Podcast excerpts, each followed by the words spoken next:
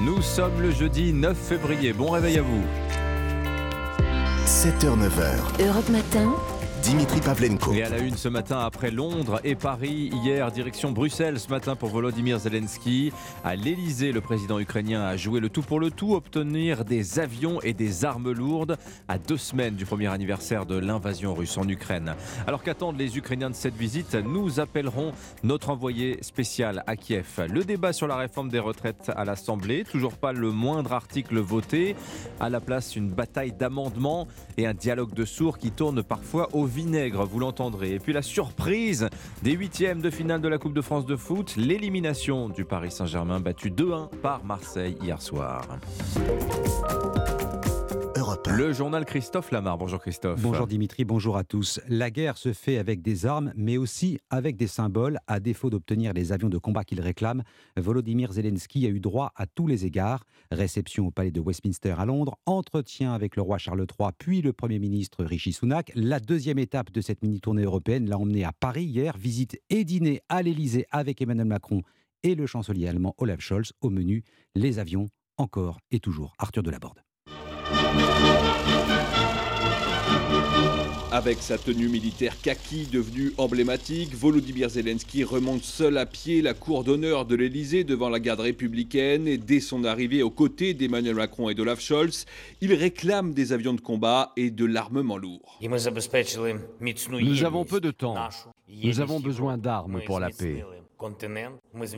Tout en ne fermant aucune porte, le président français lui temporise sur cette question des armes. La Russie ne peut ni ne doit l'emporter. Aussi longtemps qu'elle attaquera, il sera nécessaire que nous poursuivions, adaptions, modulions le soutien militaire nécessaire à la préservation de l'Ukraine et de son avenir. Pas de réelles annonces donc, le but de cette visite est surtout d'ordre symbolique pour montrer sa proximité avec son homologue ukrainien. Emmanuel Macron le tutoie. Ton courage, ta lucidité et ton engagement impressionnent. Sur le plan politique, la venue de Volodymyr Zelensky à Paris est importante pour Emmanuel Macron. Elle lui permet de se placer comme son interlocuteur principal au sein de l'Union européenne. Arthur Delaborde du service politique d'Europe 1 et le président ukrainien achèvera cette mini-tournée européenne aujourd'hui à Bruxelles. L'ordre du jour du sommet européen des 27 a été quelque peu bousculé pour l'occasion. Discours très attendu de Volodymyr Zelensky devant les chefs d'État et de gouvernement. À Kiev, on espère et on attend un signe fort des Européens. Le récit de l'envoyé spécial d'Europe 1 en Ukraine, Nicolas Tonev. Oui, que cela soit dit en anglais Vite, parce que le printemps va être compliqué pour nous. ou en ukrainien. On n'a pas de temps. La préoccupation du moment ici, c'est l'urgence, hein, ce sentiment euh, qu'à l'heure actuelle, avec les très rudes batailles en cours dans le Donbass, tout ne tiendrait plus à nouveau qu'à un fil face aux armées russes. Le front qui semble dorénavant si fragile, le moral dans les tranchées consommées au fil des mois, la crainte prégnante d'une autre attaque massive qui viendrait du nord du voisin bélarus, la résistance passive en forme de pied de nez à Moscou, hein, avec la capacité à garder les villes vivantes et animées à coups de générateurs au bruit infernal installés par dizaines dans les rues euh, semble pourtant solide. hein. Mais ici, les Ukrainiens font sentir dans les conversations euh, ce ressenti particulier de doute et d'angoisse qui ressemble à celui de l'année dernière. C'est une question de semaines et non plus de mois pour nous aider à tenir tête et à repousser l'ennemi. Nicolas Tonev, envoyé spécial d'Europe 1 en Ukraine. Les secours s'activent en Turquie et en Syrie pour retrouver des survivants prisonniers des décombres. Le bilan des deux tremblements de terre dépasse désormais les 15 000 morts. La population turque très en colère contre un État jugé imprévoyant et désorganisé. Timide mea culpa du président Rec- Recep Tayyip Erdogan qui reconnaît des lacunes tout en fermant Twitter pour réduire la contestation au silence. Accès rétabli dans la journée, promet le propriétaire du réseau social Elon Musk. Venons-en à la réforme des retraites en France. Les débats s'enlisent à l'Assemblée dans un climat très tendu. Il n'y a toujours pas le moindre article soumis au vote après trois jours d'examen. L'hémicycle se déchire autour de la suppression progressive des régimes spéciaux. Tension partout, modération nulle part. La moindre attaque tourne au pugilat. Tant la témoin la prise de parole de la députée LFI Ercilia Soudet, rapidement recadrée par la présidente Yael Braun-Pivet. Chers collègues, êtes-vous orgueilleux ou êtes-vous des monstres? Vous nous parlez souvent de justice, mais que savez-vous de la justice sociale, fiscale, écologique? Que savez-vous de la vertu? Pendant que vous mettez du cœur à diviser les plus pauvres, vos amis les plus riches, les patrons du CAC 40 continuent de s'en mettre plein les poches et vous détournez les yeux. Est-ce juste et vertueux d'opposer les gens les uns aux autres en mettant en avant des privilèges imaginaires quand il en existe de réels que vous vous évertuez à masquer? Dans cet hémicycle, il y a des parlementaires qui ont été élus par les Français. Il n'y a pas de monstres. Nous avons tous la même légitimité et j'entends que chacun soit respecté. Voilà, échange musclé entre la députée de la France Insoumise Ercilia Soudet et la présidente de l'Assemblée Yael Braun-Pivet. Pas de débat sur les retraites aujourd'hui. L'Assemblée marque une pause à l'occasion d'une niche parlementaire consacrée à l'avenir d'EDF. L'exécutif, lui, espère toujours convaincre les Français des bienfaits de sa réforme. Elisabeth Borne et Gérald Darmanin attendus aujourd'hui dans le Nord pour parler retraite avec des salariés d'une usine de cosmétiques. Europe 1, il est 7h05. Faire gagner du temps aux médecins, c'est l'un des objectifs de François Braun, le ministre de la Santé lance une expérimentation qui déjà fait débat, la délivrance de certificats de décès par les infirmières libérales. Jusque-là, seuls les médecins étaient habilités à signer le certificat de décès, document obligatoire pour l'organisation des obsèques. Le ministre de la Santé l'a donc annoncé hier au cours d'un déplacement à Valenciennes. Les infirmières libérales pourront s'en charger dans six régions test.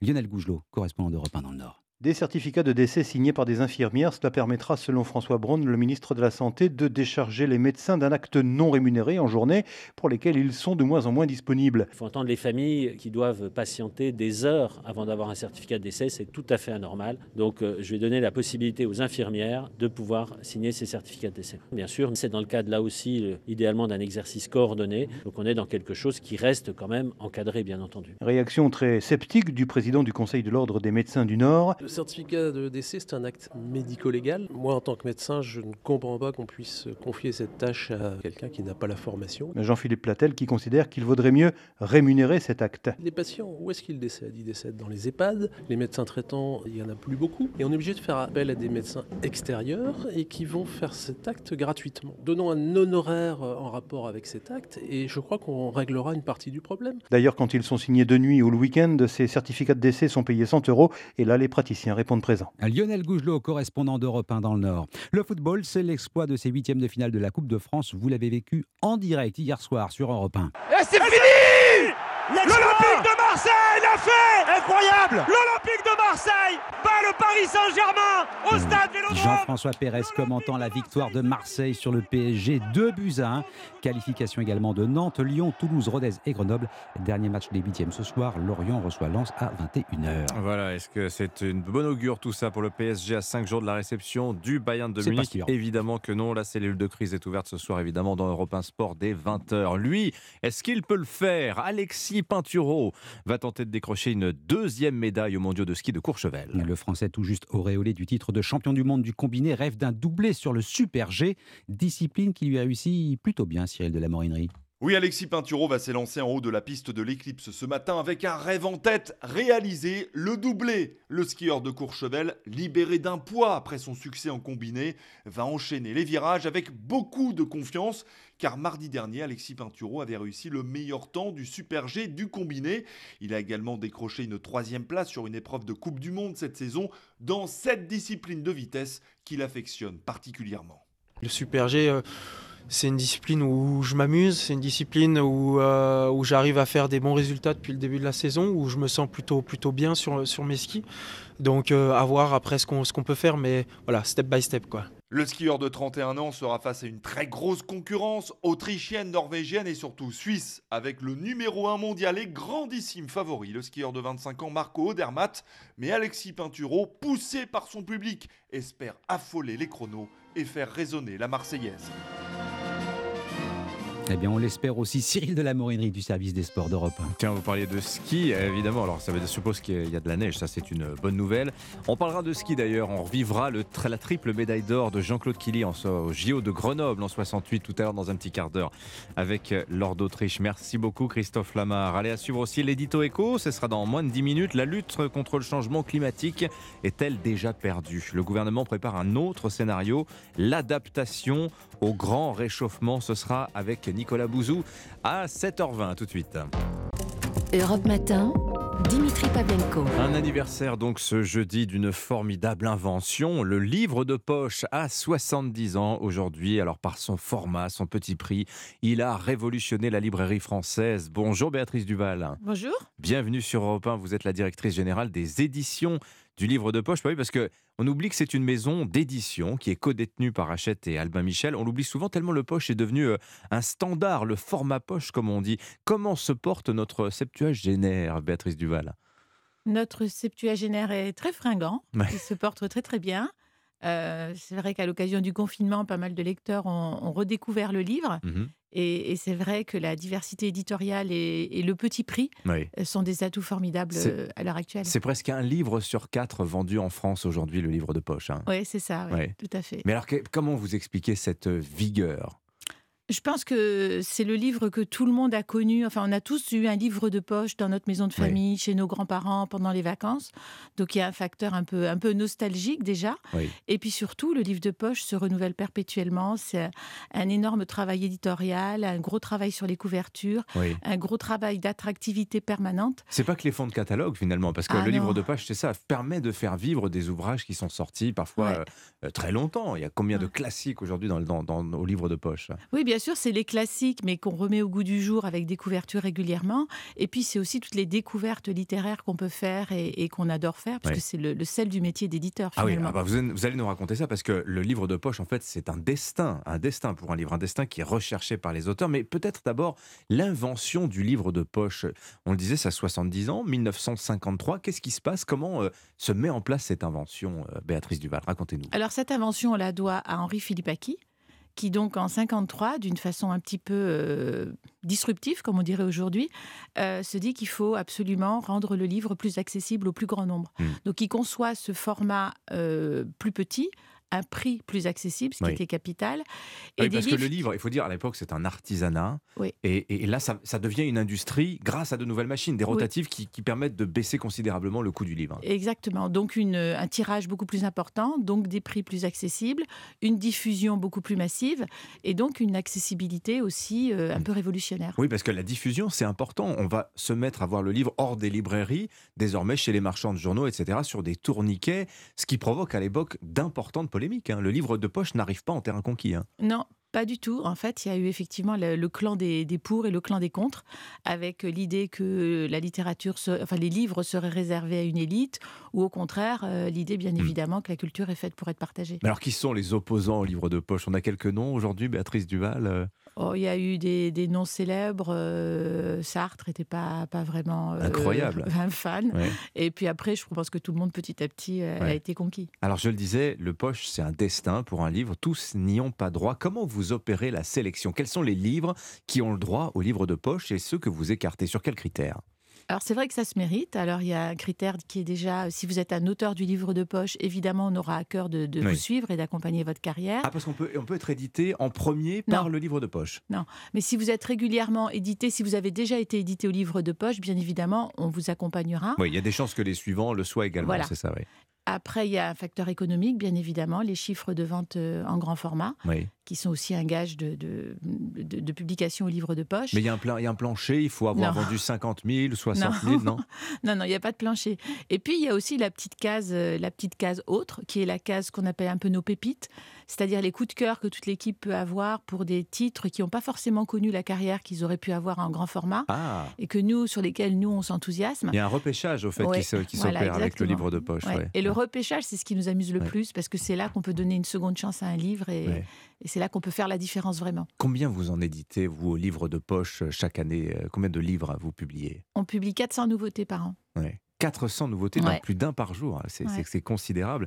Euh, est-ce que le poche fait lire aussi, Béatrice Duval? Ça, c'est une question qui revient souvent, puisque vous avez évoqué tout à l'heure la part de démocratisation qui revient au livre de poche, son accessibilité, son prix également, en ces temps de bataille pour le pouvoir d'achat.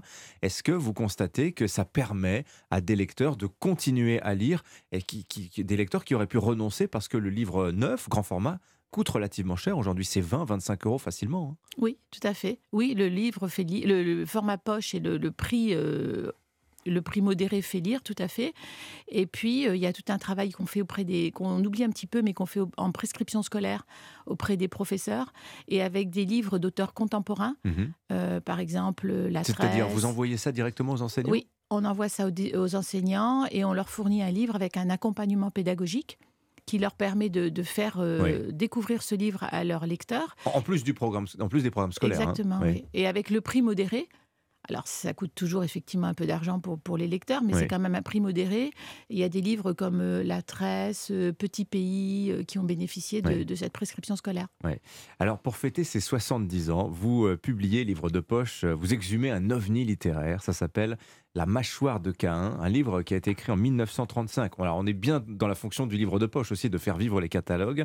alors c'est un livre assez particulier. Son auteur s'appelle Edward Powys Mathers. Il a un pseudo, il s'appelle Torquemada. C'est une énigme policière, mais absolument diabolique. Je crois qu'il n'y a que trois lecteurs en 90 ans qui sont parvenus à la percer. Qu'est-ce que c'est que ce livre?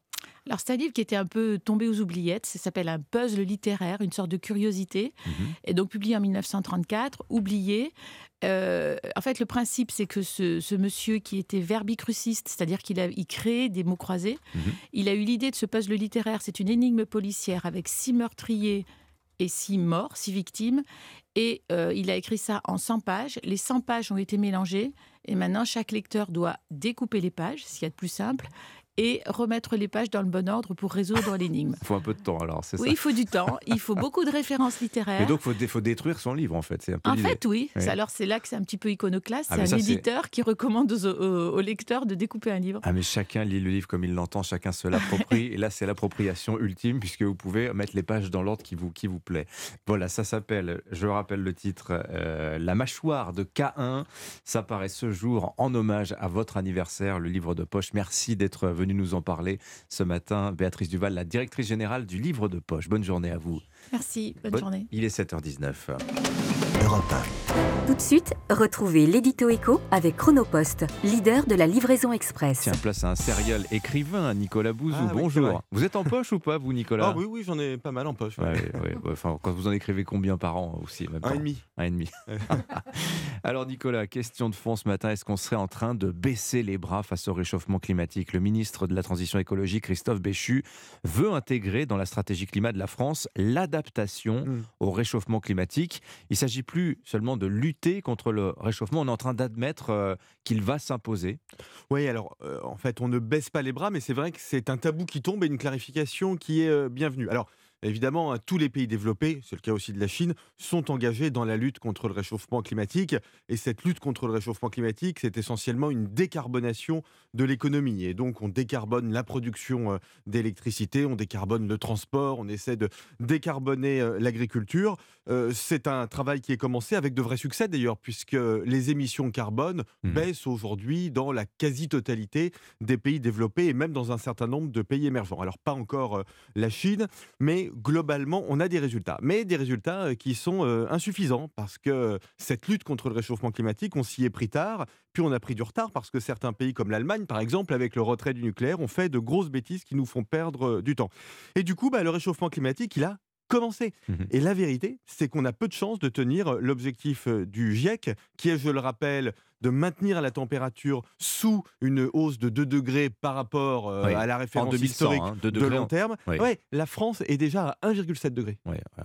alors, vous saluez le réalisme euh, des autorités françaises, mais d'autres reprochent aussi à Christophe Béchu son défaitisme mmh. climatique. Hein. il n'exclut plus, euh, le ministre, une trajectoire de réchauffement à plus 4 degrés. Ouais, alors c'est un scénario catastrophe très pessimiste, mais il a raison de l'envisager parce qu'on ne peut pas mettre tous nos œufs dans le panier de la décarbonation. Investir dans la décarbonation, c'est évidemment absolument nécessaire. Mais le problème, c'est qu'il n'y a pas que nous dans le monde, il n'y a pas que la France et l'Europe. Hein. Si tout le monde ne le fait pas, de toute façon, même si nous, on a décarboné notre économie, on sera à 3 voire 4 degrés d'augmentation des températures. Donc, mmh. il faut investir aussi dans L'adaptation, ça ne veut pas dire que le réchauffement est inutile, c'est une politique qui est responsable. alors, alors l'adaptation, concrètement, qu'est-ce que ça signifie? Qu'est-ce qu'on va faire, Nicolas? Eh ben, Par exemple, on va faire des logements qui seront plus ombragés. Plus ombragés. Euh, on va mieux utiliser euh, l'eau potable. On va lutter davantage contre euh, les feux de forêt. On va construire des digues pour se protéger contre l'augmentation du niveau de la mer. En fait, c'est un champ entier qui s'ouvre hein, avec des investissements publics J'évoquais la question des digues, des investissements privés, mmh. j'évoquais la question des logements. Oui, c'est aussi un tabou qui tombe. L'adaptation et la lutte contre le réchauffement climatique ne s'opposent pas, mais se complètent. Alors, est-ce que se priver de la clim pendant la canicule, c'est de l'adaptation? On en parlera tout à l'heure à 8h40 avec Emmanuel Ducrot, puisque c'est le choix fait par euh, Anne Hidalgo pour les Jeux Olympiques de Paris 2024. Ça fait beaucoup parler. Mmh. Merci beaucoup, Nicolas Bouzou. À lundi. il est 7h22 sur Europe 1. C'était l'édito écho avec Chronopost. Chronopost, le leader de la livraison express et partenaire des entreprises françaises. Rendez-vous sur chronopost.fr. Europe Matin. Le concentré de l'actualité, c'est le journal permanent sur Europe 1. Alban Le Prince. Volodymyr Zelensky et Emmanuel Macron doivent s'envoler pour Bruxelles dans un peu plus d'une heure. Les, les deux chefs d'État ont dîné ensemble hier à l'Elysée, à deux semaines du premier anniversaire de l'invasion russe en Ukraine. Plus tôt dans la journée, Volodymyr Zelensky était à Londres.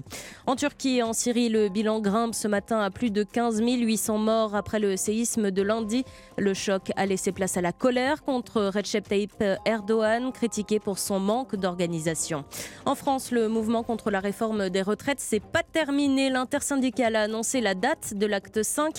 Ce sera jeudi prochain. Et puis ce coup de tonnerre, Paris éliminé en huitième de finale de la Coupe de France par Marseille, 2 buts à 1. 11 ans que l'OM n'avait pas battu le PSG au Vélodrome. Ce soir, Lens se déplace à Lorient. Coup d'envoi 21h à suivre dans Europe 1 Sport. Cet adversaire, c'est le monde de la finance. Colonna n'était pas armé, il n'a pas opposé de résistance. C'est bien elle qui a écrit Omar m'a tué. Voici les Rolling Stones. C'est l'heure du jour où votre plongée quotidienne dans la boîte à souvenirs d'Europe 1. Bonjour Lord d'Autriche. Bonjour Dimitri, bonjour à tous. Alors retour aujourd'hui en archive sur le 9 février 1968. Ce jour-là, le skieur Jean-Claude Killy remporte sa première médaille d'or aux Jeux Olympiques de Grenoble. Il en décrochera trois performances inégalées à ce jour dans le ski français. Oui, le 9 février 68, c'est l'épreuve de descente. Jean-Claude Killy fait un démarrage exceptionnel, le départ catapulté qui est sa spécialité, et il gagne la course avec 8 centièmes d'avance sur le numéro 2. Est-ce que vous vous sentez bien dans la peau d'un champion olympique? Ah, Bien sûr, euh, je suis venu là pour ça. Euh, c'est formidable. Et comme tout paraît simple avec un super champion, voici la question posée aux skieurs et en particulier à Jean-Claude Killy après la course lors d'une conférence de presse. Le brouillard vous a-t-il gêné? Favre Oui, beaucoup. Messner Oui, un peu. Killy J'aime aussi le brouillard. Et puis les journalistes demandent à Jean-Claude Killy s'il a pris tous les risques ou s'il a maîtrisé sa course. Killy, pourquoi prendre des risques? J'avais plus d'une seconde d'avance. Voilà, le sang-froid des champions. Ah ça ne va pas s'arrêter là, puisque Jean-Claude Killy va remporter trois médailles d'or en huit jours. Oui, Killy enchaîne avec l'épreuve du slalom géant qu'il remporte avec deux secondes d'avance. À côté de ça, vous, êtes toujours calme, jamais vous souriez, vous êtes détendu, et on n'a jamais l'impression que vous êtes contracté. Euh, non, je ne le suis pas, en effet, c'est peut-être ce qui me permet de gagner. Et que faites-vous? Vous avez un secret pour cela, pour rester toujours détendu? Non, euh, beaucoup d'expérience, dix années de course, euh, ça procure une, une, certaine expérience qui est bonne dans les grands jours. L'expérience qui vous aide dans les grands jours. Son technicien Michel Arpin croit au triplé de Jean-Claude Killy avec la dernière épreuve du Grand Chelem. Comme il domine tellement le ski en ce moment, il peut calquer sa course selon les, les résultats des autres coureurs aujourd'hui. Michel Arpin, il y a maintenant le slalom spécial, alors euh, jamais 203 Moi je crois. Je crois beaucoup à la troisième victoire de Jean-Claude. Et dans le slalom, dernière épreuve, Jean-Claude Killy skie encore dans le brouillard, mais il gagnera après la disqualification de l'Autrichien Karl Schranz qui a raté une porte. En cette même année 68, Jean-Claude Killy reçoit la Légion d'honneur et il prend sa retraite à 24 ans. Voilà, et certains se souviennent que pour le slalom géant, en fait, c'est un doublé français. Killy premier, Guy Perria deuxième position. Incroyable. Merci beaucoup Lord d'Autriche pour ce bain de mémoire. Je vous rappelle, à 8h15, Manon Aubry, la députée de la France Insoumise au Parlement européen sera l'invité d'Europe Matin au micro de Sonia Mabrouk dans le journal de 7h30 qui arrive. Et si votre grenier ou votre cave était en fait une mine cachée de pouvoir d'achat, reportage dans 5 minutes près de Toulouse avec un commissaire priseur itinérant. A tout de suite. Europe Matin. 7h, 9h. Dimitri Pavlenko. À la une ce matin, quatrième nuit sous les décombres en Turquie. Des régions dévastées attendent toujours l'arrivée des secours. On en est à 16 000 morts au moins ce matin en France. Des membres de la communauté turque partent aider les sauveteurs sur place. Reportage à suivre. L'intersyndicale va-t-elle durcir le mouvement contre la réforme des retraites? Euh, Rendez-vous est pris déjà pour le 16 février. Prochaine journée de mobilisation, ce sera jeudi prochain, avant peut-être le coup d'envoi de grève reconductible. Et puis c'est un animal qu'on ne connaît qu'à travers les livres les tableaux, le dodo, oiseau exterminé au XVIIe siècle et qui pourrait ressusciter. Mais comment? On verra ça en fin de Journal présenté par Roman Ok. Bonjour Roman. Bonjour à tous. Où est l'État? Que fait Erdogan? Au milieu des ruines, la colère des rescapés, des familles des victimes, encore sous les décombres, car dans certaines zones sinistrées, toujours aucun sauveteur, aucun engin 72 heures après les séismes. Il y a des lacunes, a reconnu hier le président turc face à une déferlante de critiques sur les réseaux sociaux, à tel point que les autorités ont restreint l'accès à Twitter. Un appel à l'aide entendu malgré tout par la communauté turque en France. Pour Europe 1, Simon Bourton A rencontré deux cousins qui partent dans le sud de la Turquie pour aider la population. Dernière vérification des valises pour Serkan et César. Je me suis équipé de bottes, d'une veste euh, qui peut me tenir euh, au chaud pendant très longtemps. On va jusqu'à Roissy, après on va partir en Turquie pour euh, rejoindre la ville de Hatay. La mine grave, les deux hommes embrassent leur femme avant de prendre la route. J'espère qu'ils vont aider beaucoup de gens et, et ça va servir à quelque chose. Il y a beaucoup de stress là. Et avec eux, les deux hommes emmènent un appareil qui sera d'une aide précieuse. C'est un radar sismique qui permet de détecter des personnes vivantes sous les débris dans les séismes. Ce dispositif, de la taille d'un sac à dos, leur a coûté 40 000 euros. Il va permettre aux sauveteurs de rechercher des sinistrés. On va essayer d'être à la hauteur des, des personnes professionnelles sur place. On peut plus faire demi-tour? Non. Bah là, une fois qu'on va dépasser, c'est fini. César et Serkan arriveront à Istanbul, d'où ils rejoindront les lieux touchés par les tremblements de terre. Reportage de Simon Bourtambourg. Ce matin, le bilan provisoire franchit les 16 000 morts en Syrie et en Turquie. Pour ces deux pays, l'Union européenne va organiser une levée de fonds, une conférence de donateurs prévue le mois prochain. Voilà, sachant que ces 16 000 morts, c'est sans doute un minimum, car on en sait très peu hein, de l'ampleur des dégâts et l'ampleur de la, euh, du nombre de disparus en côté syrien. L'Europe, qui est aussi aux côtés de l'Ukraine. Oui, Volodymyr Zelensky sera même l'invité d'honneur des 27 aujourd'hui, après Paris et Londres. Hier, le président ukrainien attendu ce matin à Bruxelles.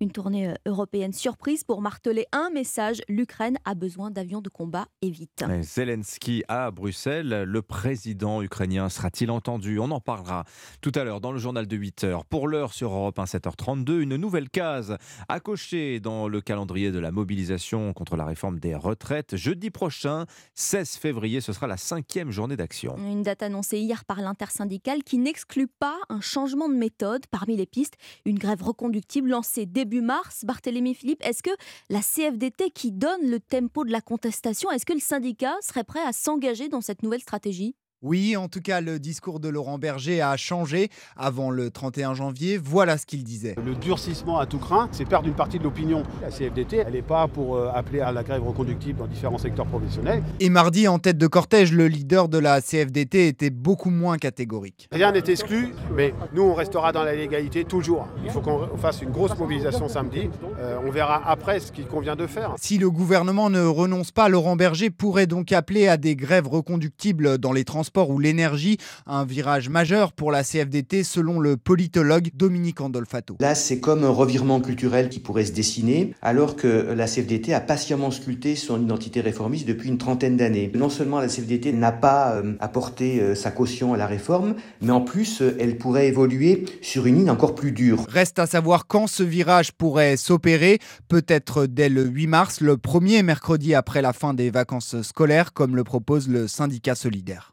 Barthélémy Philippe. Entre une heure et demie et deux heures perdues chaque semaine, les certificats médicaux inutiles prennent un temps fou aux médecins généralistes, déjà débordés parce que trop peu nombreux. Ces certificats, on en a pourtant besoin pour l'école ou pour s'inscrire à un sport, par exemple. Eh bien, le gouvernement veut changer les règles et rapidement, hein, avant l'été prochain. C'est ce que le ministre de la Santé a annoncé hier. François Braun était à Valenciennes, dans le Nord. Écoutez. Concernant les certificats médicaux, paradoxalement, beaucoup ne sont pas obligatoires. Par exemple, lorsque votre enfant a été malade, il ne va pas à la crèche, on peut comprendre qu'il y a un certificat médical. Mais par contre, quand ils reviennent et quand on demande un certificat de bonne santé, c'est une absurdité. Ça ne sert à rien. Il y a des pratiques sportives qui ne nécessitent absolument pas d'un certificat médical. Donc l'objectif, c'est bien sûr de gagner du temps médical, du temps de soins d'une façon générale. Pourquoi? Parce que nous n'aurons pas plus de médecins demain. Je crois qu'il faut dire la vérité aux Français. On augmente progressivement le nombre de médecins. On va avoir à la rentrée prochaine 15% de médecins en plus. On va continuer à augmenter, mais on ne résoudra pas le problème des déserts en 5 minutes. La seule solution, c'est de donner du temps médical et la simplification administrative en fait partie. Le ministre de la Santé, François Braun, au micro de Lionel Gougelot, 7h35. Dimitri Anissa, on cherche un générique d'émission. Ouais, je l'ai, je l'ai, bien sûr. Allez-y. On vend les vieux trucs du grenier. Et ça s'appelle Avec Sophie d'avant à faire conclure. Exactement, bravo, c'est gagné. Bravo Anissa. regarde tous les jours. Pas, hein, je- Programme chaque après-midi à la télévision. On voit ce que Anissa fait vers 16h Ouais. de l'après-midi. Vite, trépidante. Euh, c'est ça, donc le principe, je vous le redis, des particuliers qui proposent des objets de leur maison à des commissaires-priseurs pour en tirer un petit pactole, le vase en porcelaine de mamie par exemple, et bien là, c'est la même chose dont on va vous parler, mais sans caméra et à bord d'un bus, ou plutôt l'expertibus près de chez vous. Eh oui, la camionnette sillonne euh, la Haute-Garonne et ses environs pour expertiser gratuitement les objets euh, dans les greniers et peut-être euh, parfois tomber sur un trésor. Pour Europe 1 et vous, on embarque avec Benjamin Péter. Ils arrivent les bras chargés de livres, d'argenterie, de bibelots. Florence, elle vient avec un tableau signé d'un certain Vigny. Qu'est-ce qu'il Ça va, là, j'en sais rien du tout. Je regarde sa qualité, elle est pas mal du tout. Elle est sur carton par contre. Alors c'est il a une petite cote. Vous voyez, 40 euros la cavalière. C'est un souvenir. Et ben écoutez, euh, gardez-le. Elle repart fixée sur la valeur de son tableau et ravie que l'expert soit venu à elle. Ça se rapproche des gens. Je serais jamais allé voir un commissaire-priseur euh, sans qu'il vienne dans mon village. Soudain, bonne surprise, Caroline arrive avec 7 bouteilles de Château Pétrus de 2006. Je voudrais essayer de le vendre. Pour chaque bouteille, il faudra compter 1500 euros, c'est sûr. Ça peut faire jusqu'à 1700, 1800, 1900. Remarque la barbe qui a imaginé cet expertibus, cette formule permet de toucher un autre public peu habitué à fréquenter les hôtels des ventes. Comme on dit, c'est la bonne franquette ici. hein. Il n'y a pas de prétention. Il y a l'envie que les gens découvrent ce qu'ils ont, ce dont ils ont hérité, ce qui leur a été euh, offert. L'occasion aussi de se faire un peu d'argent pour ceux qui souhaitent lui laisser le soin de vendre leurs objets aux enchères. Harry Volvestre, Benjamin Péter, Europe 1. Et prochaine arrêt demain à Montrégeau à côté de Saint-Gaudin si vous voulez Bravo, faire quelque chose de l'argenterie prononcé. de bah écoutez Ah oui oui. je connais très bien ce village bien sûr Moi, je non plaisante c'est Dimitri qui m'a soufflé le nom avant et de 3 trois défaites pour le Paris Saint-Germain depuis le début de l'année pas de quoi bomber le torse hein, à 5 jours du match contre le Bayern Munich en Ligue des Champions la Coupe de France en tout cas c'est fini Eh oui, les Parisiens sortis hier soir par les Marseillais qui sont désormais les favoris du tournoi. Victoire 2-1 dans un stade vélodrome en fusion. Jean-François Pérez nous racontera ça dans le journal de 8 heures. En attendant, il est 7h37, on change de siècle et de continent. Bienvenue sur l'île Maurice, 17e siècle. Les Européens posent le pied sur ce paradis et dans la forêt, il y a ça. Je vous présente Qu'est-ce que c'est que cette le bête? dodo. Le dodo. Alors, joli, il chante C'est le bien. prix qu'on pense qu'il avait évidemment Ah, au XVIIe siècle. Les scientifiques n'ont pas pu l'enregistrer, mais c'est une sorte de gros pigeon, on peut dire un mètre de haut, incapable de voler à cause de ses petites ailes. Il sera chassé par l'homme jusqu'à son extinction, à moins que l'on puisse ressusciter l'espèce. Et oui, c'est le pari d'une société américaine grâce au génome, le matériel génétique d'un organisme. Ça me rappelle quelque chose, cette histoire-là. On vous expliquera ça dans le journal de 8 heures justement, c'est le tuto de la rédaction. Alors l'idée peut paraître séduisante, à tort regrettent les scientifiques interrogés par Louis Salé. Les dodos ne s'éteindront pas. Souvenez-vous du film L'âge de glace, promesse tenue, disent les chercheurs de l'entreprise colossale Biosciences, car le génome trouvé dans les restes du dodo pourrait être injecté dans le pigeon de Nicobar, une espèce qui lui ressemble, pour donner ainsi des descendants très proches de l'oiseau disparu. Benoît Fontaine est biologiste de la conservation. Les technologies moléculaires sont en plein essor, de clonage, etc. Donc un jour, on va arriver à faire revivre un machin qui ressemble à un dodo. ouais. 140 millions d'euros ont été investis dans ce projet, un remède à l'extinction du vivant d'après ses promoteurs, ce que conteste Benoît Fontaine. Annoncer ce projet comme un projet de sauvegarde de la biodiversité, c'est de l'enfumage. Aujourd'hui, à l'île Maurice, il reste 2% du territoire où il y a des forêts euh, qui ressemblent à ce qu'il y avait euh, avant l'arrivée de l'homme. Donc, euh, qu'est-ce qu'on va en faire de ces dodos? On va les mettre dans des eaux, on ne pourra rien en faire après. C'est pas un programme de conservation, on va pas les mettre dans la nature et puis les laisser vivre. Quoi. Pour le biologiste, c'est une fausse solution pour stopper la disparition à vitesse grand V des espèces sauvages. Les explications de Louis Salé. Merci beaucoup, Romano Kay. Merci beaucoup, ce dodo. Hein, belle bête. Hein. Ça doit être bon. Oui, hein, manger, oh hein. bon, je ne sais pas Non, quand ça- même, Dimitri, non. Moi, ça me rappelle suite. quand même des tyrannosaures, votre histoire. Donc, c'est ça que ça- c'est Mais c'est l'oiseau qui a la veste violette dans Alice au Pays des Merveilles. Ouais, ouais, bah, tiens, grande œuvre Ah, bah, Vous tiens. regardez ça après faire conclu du coup, c'est ça? D'accord, très bien. Alors, à propos de livres. Dis donc, allez, donc, il en a combien des livres? Il en a combien des livres? Il n'a que ça, des livres, des livres, des livres. Eh oui, c'est Nicolas Caro, ça, il en a plein. Eh ben tiens, des livres. Vincent Hervouette, dans son édito international, va nous en parler à l'occasion de l'entrée à l'Académie française ce jour de Mario Vargas Llosa. Tout de suite. Europe Matin, Dimitri Pavlenko. Ils sont tous là, rassemblés autour de la table pour vous divertir, vous cultiver. Nicolas Caro pour le livre du jour dans un instant. Bonjour Nicolas. Bonjour Dimitri, ma mère, Dieu et Sylvie Vartan, c'est un livre et c'est aussi un livre à écouter dont je vais vous parler tout à l'heure. Ah, chouette programme. L'expo de la semaine, Marie Jiquel. Vous avez déjà gribouillé, Dimitri, Mais pendant oui. une réunion un peu longue. Là, je vais vous parler de gribouillage 5 étoiles, hein, exposé aux Beaux-Arts de Paris. C'est du buffet, Ingres de Vinci, etc. Attention. Ah, c'est hein. du beau monde. Ouais, mais d'abord, Vincent Tout de suite, retrouvez l'édito international avec Chronopost, l'expert de vos livraisons internationales. Bonjour Vincent. Bonjour euh, Dimitri, bonjour à tous. c'est Dimitri, moi, c'est moi.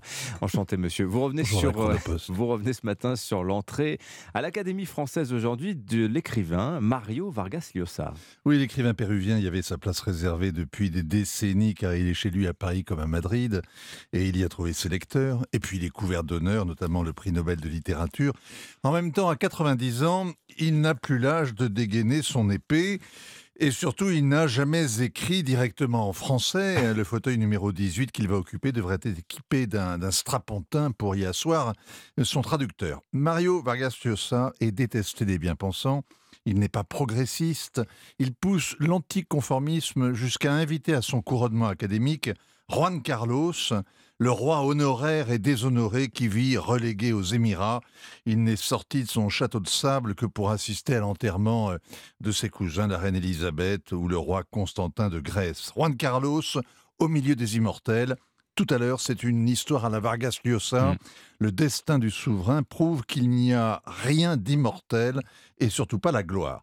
Avec la présence de ces deux hidalgos sur les bords de la Seine, tout comme en aval, la grande expo qui ouvre au musée du Quai Branly autour du Sénégalais Léopold Sédar Senghor, on pourrait croire que Paris est une capitale universelle de la culture, que la France exerce un soft power, qu'elle, ce qu'elle a fait pendant des siècles avant que le mot soit inventé. Oui, la France, mère des arts, des armes et des lois, hein, comme on dit. 500 ans après, Joachim Dubélène dirait plus cela. Pour les arts, la culture, la langue, la haine de soi continue ses ravages. Ce n'est pas un hasard si trois pays francophones ont rejoint cette année le Commonwealth dans la rivalité avec les anglo-saxons. Game is over. Pour les armes, la guerre d'Ukraine met cruellement à jour l'état de notre défense. Pour que Zelensky fasse escale hier soir à l'Élysée, il fallait que le président soit épaulé du chancelier Scholz et les seuls matériels à lui livrer sont prélevés dans des régiments qui crient déjà misère. Les expéditions de police en Afrique ont masqué notre affaissement. Quant à la France mère des lois, mais il suffit de voir ce que font les cours européennes avec une régularité implacable qui désavoue les tribunaux français. Emmanuel Macron peut s'égosiller, le monde ne l'écoute plus, pas davantage les politiciens allemands que les ministres affairistes du Liban ou les putschistes du Sahel. Il peut s'attabler avec Poutine ou danser avec Biden, ça ne change rien à leur projet. Oui, mais Emmanuel Macron parle d'une voix forte quand il s'agit de l'Europe, en Europe. Oui, le discours de la Sorbonne. Alors, il promettait une souveraineté européenne, vous savez. Euh, ben, cette souveraineté, elle serait à la porte de l'OTAN, à la proue euh, de l'Ocean Viking, devant la 5G des Chinois et les subventions offertes euh, aux entreprises par l'initiative IRA des Américains. La France n'est pas crainte, elle n'est plus crainte. Elle ne fait pas trop envie, sauf à ses vieux amis comme Vargas Llosa ou Juan Carlos. Georges Bernanos disait Quand je penserai avec mes fesses, j'irai les asseoir à l'Académie française. Merci à Vargas Llosa d'y poser les siennes, alors que la France pense avec ses pieds notamment en défilant dans la rue. Voilà, siège numéro 18, c'était celui occupé par Michel Serres, je le, Le dernier. Merci Vincent Hervouet, signature Europe 1, 7h47. C'était l'édito international avec Chronopost. Chronopost, le leader de la livraison express et partenaire des PME à l'international. Rendez-vous sur chronopost.fr. Europe Tiens, la Matin. tournée européenne de Volodymyr Zelensky. On en parlera tout à l'heure dans le club de la presse européen à 8h40. Mais pour l'heure, Nicolas Caro ce matin, le livre du jour. Vous nous avez choisi euh, le roman d'un auteur que les auditeurs d'Europe 1 connaissent très bien. Ça s'appelle Ma mère, Dieu et Sylvie Vartan qui paraît chez Pocket et l'auteur c'est Roland Pérez. Ah. Les auditeurs le connaissent parce que c'est le spécialiste du droit Mm. sur Europe 1 depuis des années. Et moi donc je le connais aussi. Roland c'est un type un peu dandy, toujours souriant, prévenant, il connaît le prénom de tout le monde. Mais ce que je ne savais pas, c'est que sa vie est en fait un roman. Et il le raconte dans cet ouvrage, c'est ça? Exactement, son histoire vraie. Et l'histoire commence à sa naissance. Il est le sixième enfant d'une famille juive séfarade. Sa mère Esther, un personnage assez flamboyant, héroïne du livre, part accoucher comme on va acheter son pain quasiment. Au sixième, c'est la routine, mais cette fois, c'est différent. À sa naissance, on lui annonce que son fils a un pied beau et elle, elle dit Pourquoi il est pas beau l'autre? Les médecins lui expliquent qu'il y a de forts risques que Roland ne marche jamais, autrement qu'en boitant et avec des chaussures spéciales, sauf qu'Esther n'est pas du genre à devant le réel. Commence alors une sorte de marathon chez tous les spécialistes possibles, mais rien à faire à moins que. Esther entend parler d'un homme capable de guérir son fils. À ce moment-là, il a 5 ans, il est toujours à quatre pattes. Elle trouve enfin l'adresse de cet homme providentiel qui aurait déjà aidé plusieurs enfants. Mais quand elle sonne chez lui, sa femme lui annonce qu'il est mort. C'est le drame. Mais cette femme connaît la méthode de son mari. Un système d'attel assez complexe et surtout une condition, ne pas bouger pendant un an et demi. Ah oui, c'est pas rien ça. Et c'est ce qu'il va faire Eh bien oui, on vide la salle à manger du petit appartement HLM pour lui faire de la place et lui laisser quand même la télé. Et il attend sans bouger de son lit. La femme qui lui a prescrit cette méthode conseille aussi à sa mère de trouver quelque chose pour focaliser son attention, Bah oui. qu'il ait une bonne raison de rester à ne rien faire. Et voilà Sylvie Vartan. On est au tout début des années 70. Elle cartonne et Roland Pérez est dingue de sa voix, de son attitude, de tout. Alors on va chercher un manche-disque et on lui envoie les chansons de Sylvie Vartan en boucle.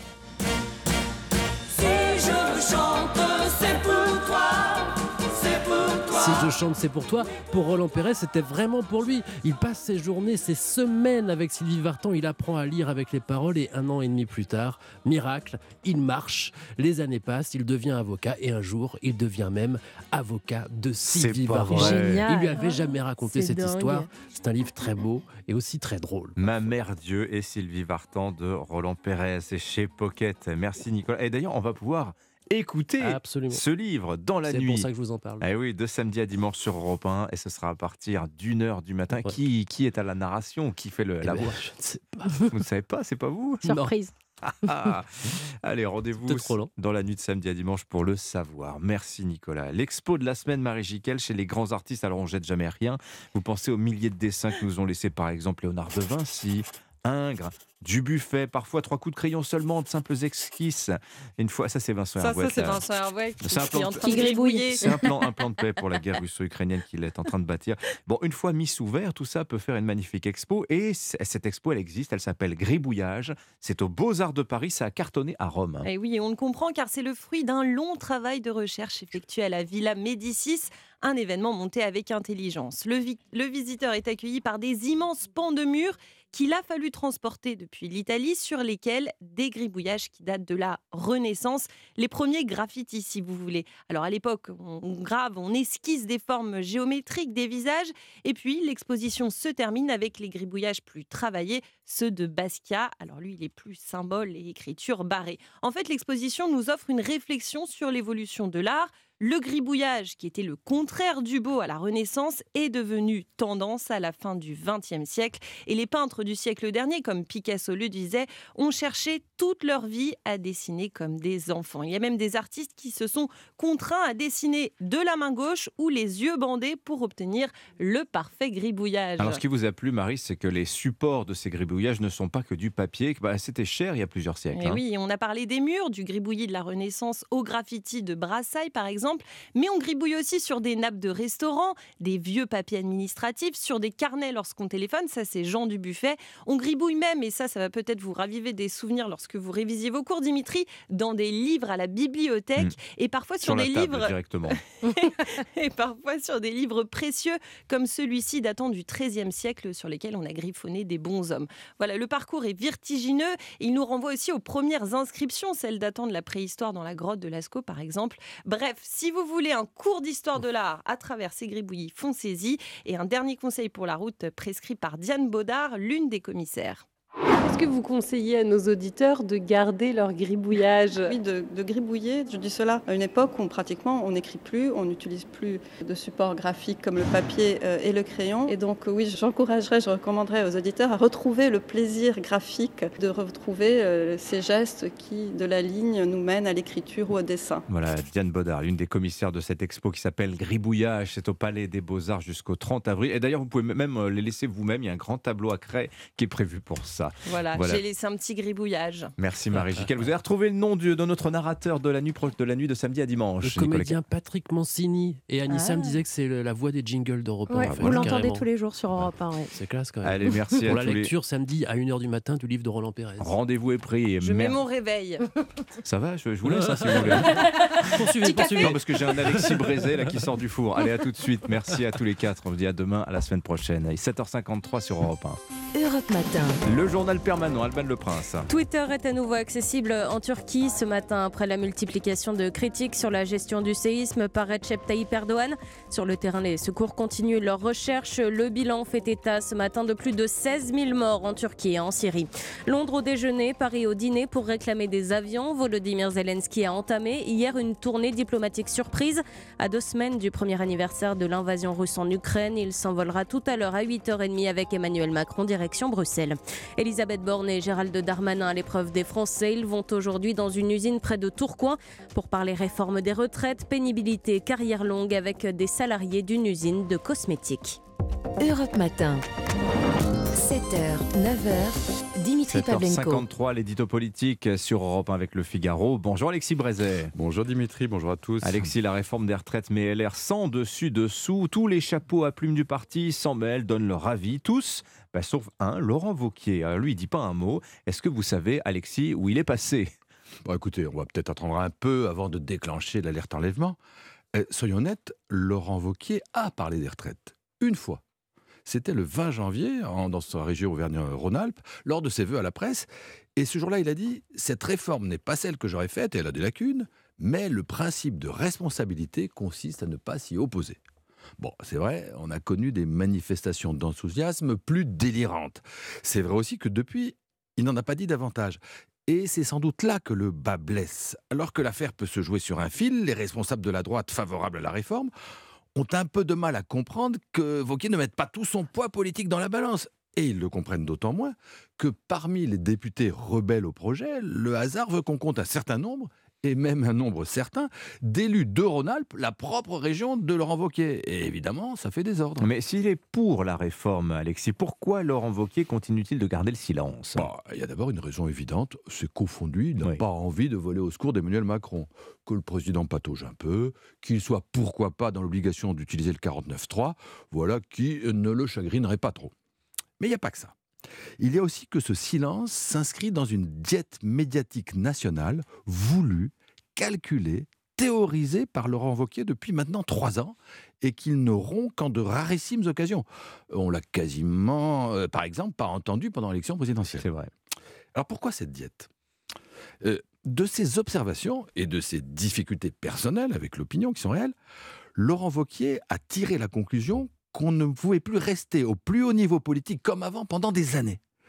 Que la lessiveuse médiatique, le rouleau compresseur des réseaux sociaux étaient devenus des machines à broyer ceux qui occupent trop longtemps le devant de la scène. Qu'il fallait donc savoir s'extraire de ce jeu de massacre, se faire oublier, attendre son heure, et enfin, au dernier moment, lancer un raid éclair sur le pouvoir, un peu comme Emmanuel Macron à la présidentielle de 2017. Mais alors c'est faux ça? Ah, C'est pas mal vu. Mais les conclusions que tire Laurent Wauquiez de cette analyse juste me semblent excessives et inadaptées à son propre cas. Bah, excessive, parce que en vrai, on peut fort bien économiser sa présence médiatique sans disparaître tout à fait. Alors, on comprend qu'il n'ait pas envie de polémiquer au quotidien avec Marine Tondelier ou Stanislas Guérini. C'est vrai, c'est pas exaltant. Mais la réforme des retraites, l'Ukraine, l'inflation, demain l'immigration, sont pas des querelles de bas étage. Comment un homme qui prétend un jour diriger le pays peut-il ne rien dire du tout sur ces sujets-là? Ça passe pas. Ajoutons que le vrai sujet personnel de Vauquier, ce n'est pas de préserver son capital sympathie, en vérité il est assez maigre, mais de le reconquérir, voire de le conquérir tout court. Alors, eh bien sûr, en s'exposant, bah, il prend le risque de déplaire, ça c'est la vie. Mais en ne disant rien, en donnant le sentiment qu'il se dérobe, il prend celui de disparaître, et comme la nature politique a horreur du vide, d'ouvrir un espace à d'autres concurrents. Euh, vous savez, pour justifier sa stratégie, Laurent Wauquiez invoque parfois l'exemple de Jacques Chirac. Peut-être devrait-il imiter cette forte maxime de Chirac, justement, un chef, c'est fait pour... Chefé. Chefé, bravo Merci Alexis Brézet du Figaro. C'était votre édito politique sur Europe 1. À la une de votre journal ce matin, Volodymyr Zelensky, entretien exclusif avec le président ukrainien réalisé euh, à Kiev juste avant son départ pour l'Europe. On va en parler dans le journal de 8 heures qui arrive à grands pas. Jeudi 9 février, nous fêtons ce jour Sainte Apolline, martyr au 3 siècle, élue les dents brisées par ses bourreaux, ce qui fait d'elle la sainte patronne des dentistes, tout simplement. Dans un quart d'heure, la députée La France Insoumise au Parlement européen, Manon Aubry, est l'invitée d'Europe Matin. La météo dans un instant. Bon réveil à vous, nous sommes le jeudi 9 février. 7h-9h, Europe Matin, Dimitri Pavlenko. L'Ukraine peut compter sur la France, ses partenaires européens et ses alliés pour gagner la guerre. La Russie ne peut ni ne doit Emmanuel Macron, hier soir, à l'issue du dîner avec Volodymyr Zelensky et Olaf Scholz à l'Elysée, les présidents français et ukrainiens s'envolent ensemble dans une demi-heure pour Bruxelles, sommet européen au cours duquel Volodymyr Zelensky va une nouvelle fois demander des avions de chasse et des armes lourdes. La Turquie et la Syrie continuent de compter leurs morts, au moins 16 000, dernier chiffre effrayant et provisoire après les tremblements de terre de lundi. Reportage dans un instant de notre envoyé spécial sur place. Et puis l'OM règle son compte au PSG, victoire 2-1 face à des Parisiens amorphes hier soir, direction les quarts de la Coupe de France pour euh, les Olympiens. 8h13, votre invité ce matin, Sonia Mabrouk, bonjour. Bonjour Dimitri, bonjour à tous. Haro sur Total. Le groupe est caricaturé comme le grand méchant loup depuis l'annonce de ses bénéfices records. Alors c'est ce que pense notre invité Manon Aubry, eurodéputé LFI. Sur ce sujet et d'autres, interview à suivre. Mais d'abord le journal Fanny Marceau. Bonjour Fanny. Bonjour Dimitri, bonjour à tous. La Russie est en train de perdre la guerre à 99%. C'est ce qu'affirme en tout cas Volodymyr Zelensky dans les colonnes du Figaro, le président ukrainien qui a passé la nuit à Paris après un dîner à l'Elysée. Ce matin, il s'envole pour Bruxelles avec Emmanuel Macron. Bonjour Arthur Delaborde. Bonjour Fanny, bonjour à tous. Vous êtes, on l'entend, hein, cet avion derrière vous, vous êtes à l'aéroport militaire de Villa-Coublet. L'avion présidentiel est sur le tarmac. Il n'attend plus finalement que Volodymyr Zelensky et Emmanuel Macron. Décollage prévu dans quelques minutes Effectivement, le Falcon bleu-blanc-rouge de la République est en place sur le tarmac. Vous entendez certainement son moteur tourner derrière moi. Les deux dirigeants sont attendus dans une vingtaine de minutes ici pour décoller précisément à 8h30. Direction donc le Conseil européen de Bruxelles.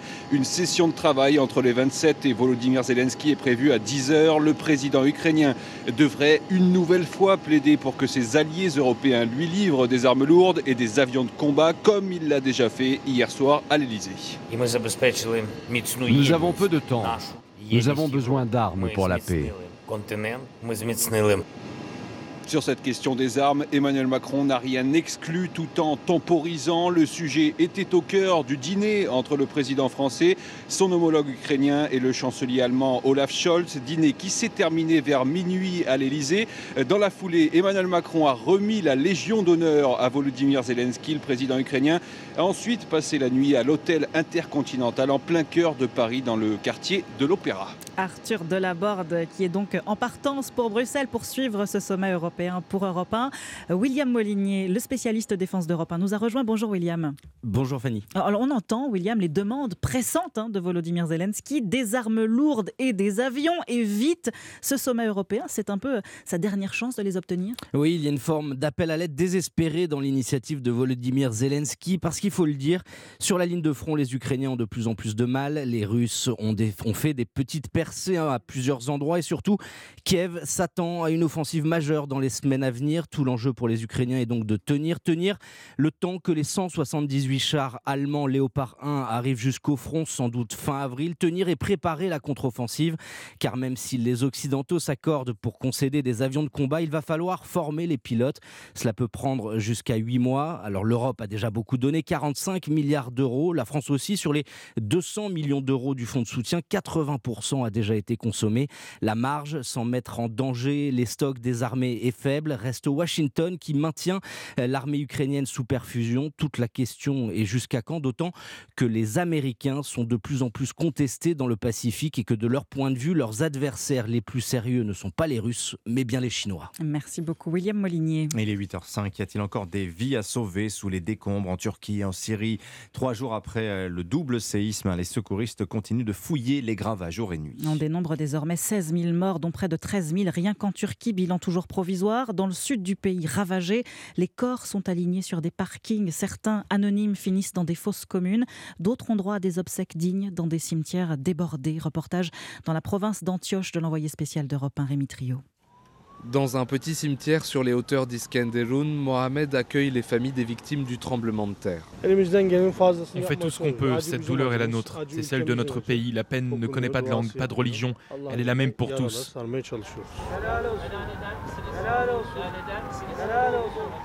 Cet imam de l'ouest de la Turquie a été mobilisé pour faire face au nombre stupéfiant d'enterrements. L'allée du cimetière est pleine de véhicules apportant des corps. Certains gisent à même le sol dans de simples couvertures. Vraiment, je ne sais pas combien nous avons célébré de funérailles, entre 300 et 400. C'est vraiment très douloureux. Un peu plus tôt, nous avons enterré une famille de 15 personnes, des grands-parents aux petits-enfants, toute une famille. Sur un banc, une femme se lamente. Dans ce cimetière, son chagrin fait écho à la douleur de tout un peuple. À Iskenderun, Rémi Trio, Europe 1. Où sont les secours? Où est l'État? Question récurrente sur les réseaux sociaux turcs. Hier, le président Recep Tayyip Erdogan a reconnu des lacunes dans sa gestion de la catastrophe. Après avoir suspendu Twitter pour faire taire les critiques, le gouvernement a finalement débloqué le réseau social ce matin. Europe 1, 8h07 en France. Nouvelle date de manifestation contre la réforme des retraites. L'intersyndicale a l'appel à la mobilisation le 16 février, c'est-à-dire jeudi prochain, veille de la fin des débats à l'Assemblée nationale. Des débats qui patinent toujours hein, sur euh, l'article 1, autrement dit la fin des régimes spéciaux. Or, les députés sont pris par le temps. Le texte doit partir au Sénat le 2 mars prochain. Il est 8h07 sur Europe 1. C'est un oiseau qui s'est éteint fin du XVIIe siècle et que les scientifiques américains veulent ressusciter en injectant son génome à des pigeons de Nicobar. Je parle bien du dodo, mais il y a une question qu'on peut se poser ce matin. C'est le génome. Qu'est-ce que c'est? Eh bien, c'est le tuto de la rédaction d'Europe 1. Il est signé Louise Salé. Eh bien, le génome, c'est l'ensemble du matériel génétique que l'on retrouve au sein d'un être vivant, dans le noyau de ses cellules. Au cœur de ces cellules, il y a des gènes. Ils ont chacun une séquence d'ADN bien distincte qui détermine l'aspect physique de cet être vivant, sa taille, sa couleur, sa forme. Et tout ce matériel génétique, le génome, donc, constitue son apparence physique. On peut aujourd'hui modifier ce génome en touchant au séquençage de l'ADN. On peut également le reproduire à l'identique hors de l'être vivant. C'est le clonage, très difficile à obtenir, même si des expériences ont déjà été menées sur des moutons et des vaches. C'est ce qu'il pourrait se passer avec le dodo si les scientifiques américains réussissent leur pari. Louise Salé. Le tuto de la rédaction d'Europe 1, la notice de l'info, c'est tous les matins dans votre journal de 8 Le stade Vélodrome, ivre de joie hier soir, victoire de l'Olympique de Marseille face au PSG 2 buts à 1. Ce n'était pas arrivé depuis 11 ans. L'OM qui file vers les quarts de finale après ce match complètement fou que vous avez commenté pour Europe 1, Jean-François Pérez. Oui, c'est une soirée que les Marseillais n'oublieront pas. 11 ans, c'est une éternité dans le football. Abdel, fidèle du Vélodrome, est extatique. Je me suis saigné la gorge. C'est vraiment un régal. On s'est régalé. C'est comme ça, il faut continuer, il faut pas lâcher l'affaire, les gars. On va aller loin, loin, loin. Cette Coupe de France, honnêtement, elle est pour nous. Les Marseillais ont suivi la trace de leur capitaine Courage, Valentin Rongier, pour sortir un match d'exception au meilleur moment. Deux buts signés du Chilien Sanchez et de l'Ukrainien Malinowski et un jeu pétillant de bout en bout. De quoi faire la fierté du milieu de terrain Matteo Gendouzi. On mérite cette victoire. On a, on a tout donné du début à la fin et bien évidemment, on a vu euh, l'ambiance qu'il y avait. Les, les supporters étaient vraiment importants pour nous, pour eux et voilà et pour tous ceux qui sont amoureux de, de l'OM de gagner ce match. Côté parisien, malgré les parades de Donnarumma, l'ensemble fut notoirement insuffisant, voire inquiétant à l'image de Neymar. L'entraîneur Christophe Galtier n'a pas aimé son retour à Marseille. Évidemment qu'il y a de la déception pour nous, pour le club, pour nos supporters, mais euh, on se doit de regarder vers l'avant. Éliminé de la coupe, le PSG va maintenant se frotter à Monaco avant de retrouver le Bayern mardi prochain avec davantage de doutes que de certitudes. Jean-François Pérez, chef du service des sports d'Europe 1, également qualifié Lyon et Nantes. Qui de Lens ou de Lorient les rejoindra en quart de finale Dernier match des huitièmes de Coupe de France à vivre ce soir dans Europe 1 Sport. Non, il va y avoir du suspense cette Ah, saison Coupe de France. Incroyable. Ça faisait longtemps que ce n'était pas arrivé. Du bien. Merci à vous, Fanny, Fanny Marceau. Dans un instant, n'oubliez pas, à partir de 8h30, les signatures Europe 1. Emmanuel Ducrot va nous parler d'Anne Hidalgo, qui se félicite de voir Paris perdre des habitants. Gaspard Proust sera là juste après aussi. L'entretien de 8h15 sur Europe 1. Sonia Mabrouk reçoit dans un instant la députée La France Insoumise au Parlement européen, Manon Aubry. À tout de suite. Europe 1. Il est 8h13, votre invité ce matin, Sonia Mabrouk, est députée LFI au Parlement européen. Bienvenue sur Europe 1 et bonjour Manon Aubry. Bonjour Sonia Mabrouk. Le président ukrainien Zelensky, hier à Paris, il demande à ses alliés des avions de, de chasse. Euh, Faut-il franchir ce cap, Manon Aubry, et les lui fournir? Déjà, il faut euh, continuer à les soutenir euh, financièrement. Logistiquement comme on l'a fait. Euh, moi, j'ai voté euh, au Parlement européen un certain nombre de résolutions euh, dans ce sens. Et s'agissant de l'aide militaire, je pense que on en a déjà fourni un certain nombre jusqu'à présent.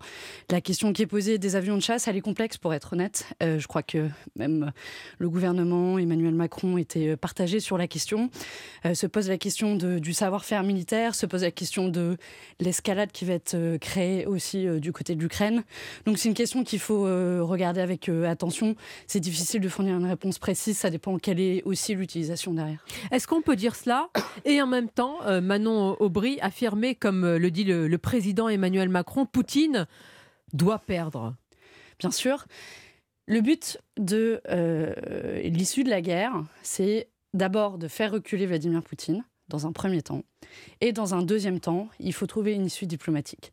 C'est pour ça qu'on ne peut pas fournir une aide telle qu'elle soit euh, logistique, militaire ou autre, sans derrière, dans un deuxième temps, euh, prendre une initiative diplomatique. En vrai, on ne connaît pas d'issue à la guerre autre qu'un accord. Sinon, c'est la guerre totale. Sinon, c'est je ne sais pas de combien de centaines de milliers de morts, je ne sais pas combien de temps. Mais euh, vous entendez les critiques, certains qui disent que quand vous ne voulez pas, vous ne voulez pas vous et d'autres, hein, franchir ce cap, il y a un petit peu un parfum d'esprit munichois, disent certains. Absolument pas.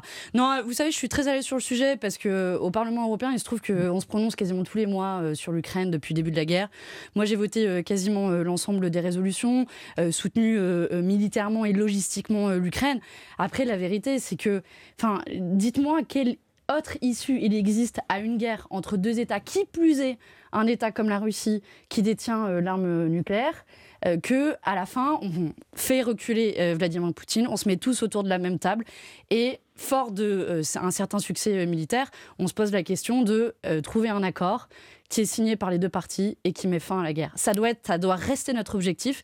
Et j'en appelle d'ailleurs l'Union européenne aujourd'hui à prendre une initiative diplomatique dans ce sens, dans le cadre des discussions euh, qui vont avoir lieu avec le Conseil européen. N'est-ce pas un vœu pieux? En tous les cas, l'appel est, lancé, bien sûr. Manon Aubry, après ces bénéfices records de près de 20 milliards d'euros, le groupe Total s'exprime par la voix de son patron Patrick Pouyanné dans Le Parisien ce matin.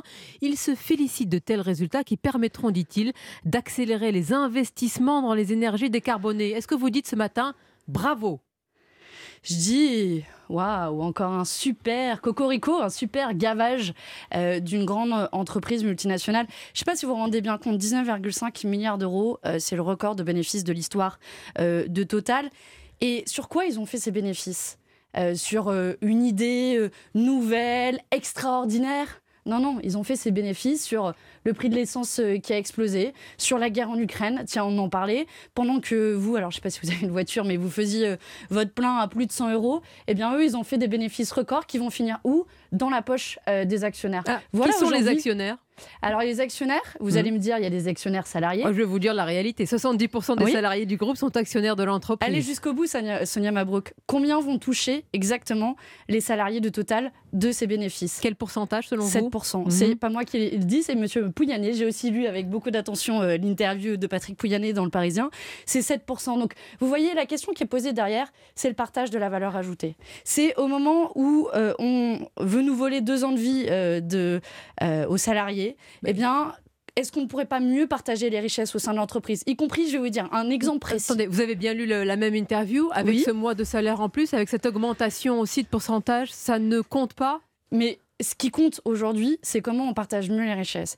Quand je vois une mais entreprise... Total n'est pas responsable du partage de la richesse en France et dans le monde. Ah ben bien sûr. C'est un groupe privé. Ah bon? Ah ben bien sûr que privé? Total. Ah oui. Alors là où vous avez raison, c'est qu'in fine, le premier responsable, c'est l'État c'est à l'État euh, de mieux partager euh, les richesses. Et quand je vois qu'une entreprise comme Total, qui n'en est pas à son euh, année record de bénéfices. Vous savez, avant, je travaillais pour l'ONG Total, l'ONG Total, l'ONG Oxfam. Et Ça chaque, une révélation. Chaque... scoop sur Europe 1. Chaque année, on regardait le niveau de bénéfices des entreprises du 440. Et chaque année, en fait, on disait, mais c'est encore un record. Et chaque année, on se posait la question, mais comment c'est possible que des entreprises fassent autant de bénéfices et payent si peu d'impôts? Et Total n'en est ah. pas à son premier Total record. a payé Manon Peu ou pas d'impôts en France, c'est vrai, en 2021, car il vous le savez mieux que moi, ses résultats à l'étranger. En 2022, ils paieront 200 millions en France et on peut rappeler qu'ils versent 2 milliards d'euros de taxes et cotisations sociales. Vous savez où est-ce qu'ils déclarent une grande partie de leurs bénéfices? En tout cas, à l'étranger Aux Pays-Bas. Alors, soit il y a beaucoup d'habitants aux Pays-Bas, soit ils ont découvert beaucoup de pétrole. Là aussi, ce serait un nouveau scoop sur Europe Vous 1. les accusez dernière, de quoi? Dernière hypothèse, ça s'appelle du transfert artificiel de bénéfices. Tout simplement de l'évasion fiscale. Et oui, Total. Attendez, évasion ou optimisation Évasion fiscale. Évasion fiscale, c'est une accusation d'illégalité. Non, l'illégalité, c'est la fraude fiscale en droit. Euh, ça s'appelle même l'abus de droit. Euh, dans le cas de Total, ce qu'ils font concrètement, c'est font ce que font la plupart des grandes entreprises multinationales c'est transférer entre leurs filiales la valeur ajoutée qui est produite. De la France aux Pays-Bas, par exemple, mais pas seulement, de telle manière à ce qu'ils payent le moins d'impôts possible. Eh bien moi, je vais vous dire, j'en ai marre en fait que euh, les grandes entreprises multinationales ne payent pas leur juste part d'impôt. Quand vous, Sonia Mabrouk, vous payez votre juste part d'impôt quand vous allez faire vos courses. vous vous payez votre TVA. J'imagine vous, vous fraudez pas. Mais, mais vous ne voyez jamais euh, le verre à moitié plein parfois, Total, qui a rendu Manon Bré 500, euh, 550 millions d'euros aux automobilistes français avec les différents rabais à la pompe. Ils n'y étaient pas obligés. Hein. Mais ils ont fait n'étaient pas Regardez obligés. les bénéfices qu'ils ont fait. Comment ça se fait qu'ils ont fait Ils ont rendu 550 euh, millions et ils ont fait 19,5 milliards de bénéfices. Il faut que ça reste le grand vous voulez qu'on fasse loup, le hein. pourcentage de ce qu'ils ont rendu par rapport à ce qu'ils ont fait de bénéfices? Non, sérieusement. Euh, c'est pour ça que je, je disais derrière quelle question ça pose, qui est la question du partage de la valeur ajoutée. Si on augmente euh, au total, au sein des grandes entreprises, la part des salaires dans le partage de la valeur ajoutée de ne serait-ce que deux points. C'est pas grand-chose, sachant qu'une très grande partie va déjà aux actionnaires. Eh bien, vous savez quoi? On comble le déficit des retraites de 12 milliards d'euros. Donc vous voyez que à la fin c'est une question de choix politique et l'État ces dernières années a préféré taxer les gens qui nous écoutent là, euh, les gens qui vont faire leurs courses, la CSG, les travailleurs, plutôt que euh, les grandes entreprises multinationales. Et ça, franchement, c'est insupportable. Et c'est le débat sur la réforme des retraites, pas celui des salaires, qui est euh, ouvert. Des actions plus radicales pourraient être décidées, Manon Bry, pour s'opposer dans la rue à la réforme des retraites. D'ailleurs, il y a une nouvelle journée de mobilisation. là, Samedi. exactement. Et puis le 16 février. Vous êtes favorable au blocage du pays? Moi, je suis favorable au retrait euh, de la réforme des retraites. C'est pas ma question. Non, mais j'y arrive, il n'y a pas de problème, j'ai pas de souci à, vous à y répondre. Je suis favorable au retrait. Donc, qu'est-ce qui se passe? D'abord, on a euh, essayé euh, de s'opposer euh, politiquement. On s'oppose à l'Assemblée nationale, on s'oppose dans la rue. Euh, 9 Français, euh, 9 actifs sur 10 sont contre, 8 Français sur 10 sont contre, l'ensemble des syndicats sont contre. Et le gouvernement, il reste absolument sourd à tout ce qui se passe. Donc, Tel un bulldozer, il passe en force. Radicalité, blocage, coup de force? Je, je, vous savez, c'est même Laurent Berger de la CFDT, alors c'est pas le plus radical des vous me l'accorderez, qui avait dit, et je m'en souviens, euh, ce n'est pas une menace, c'est un avertissement collectif, et il met en garde qu'il peut y avoir un risque que ça dégénère. Et pourquoi Laurent Berger, qui est plutôt connu euh, comme étant quelqu'un euh, euh, tout à fait pas radical, pourquoi il, lance l'avertissement? C'est que c'est le gouvernement qui, pousse à la radicalité? Je vais, je vais même plus loin. Le gouvernement fait de la provocation. Mais vous, vous il n'en fait faites de la jamais. provocation. Manon Bry, à la Mais France est-ce- Insoumise, Est-ce que vous trouvez que j'ai fait de la On provocation aujourd'hui On va venir au Parlement.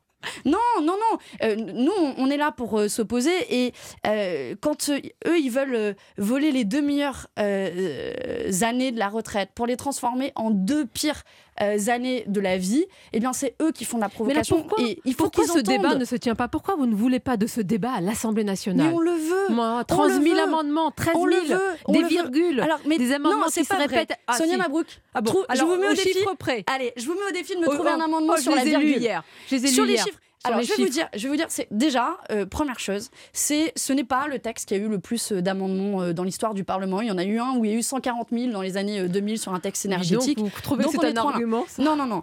Première chose. Deuxième chose, aujourd'hui, qui est-ce qui contraint le débat? C'est le gouvernement. Utiliser l'article 47.1, c'est un dévoiement de la Constitution. Il faut que les gens le sachent Oui. qui nous écoutent. Mais à cause de vos amendements, Manon Bry, l'article 7 qui repousse l'âge euh, de départ pourrait ne pas être Qu'est-ce que étudié. vous en savez? Non. Vous assumez ce choix? Qu'est-ce que vous en savez? On n'y est pas encore. Vous savez pourquoi autant d'amendements ont été déposés? C'est pour être maître du temps. Non, vous êtes maître C'est du pour- cours des récré, comme ça. Non, c'est pour être maître du temps. Vous savez ce qui se passe, c'est que à l'Assemblée nationale, euh, en général, comme euh, la majorité est que très relative et plutôt une minorité, ils passent leur temps à compter euh, les députés dans l'Assemblée.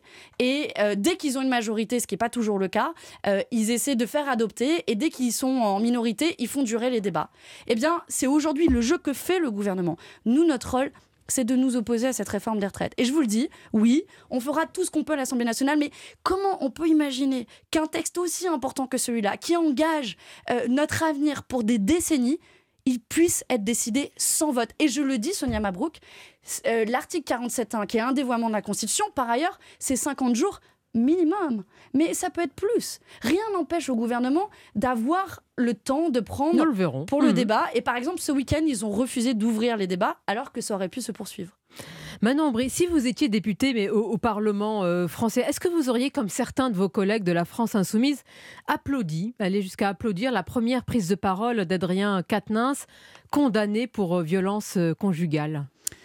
Non, je l'aurais pas fait. Je vais vous dire plusieurs choses sur cette question.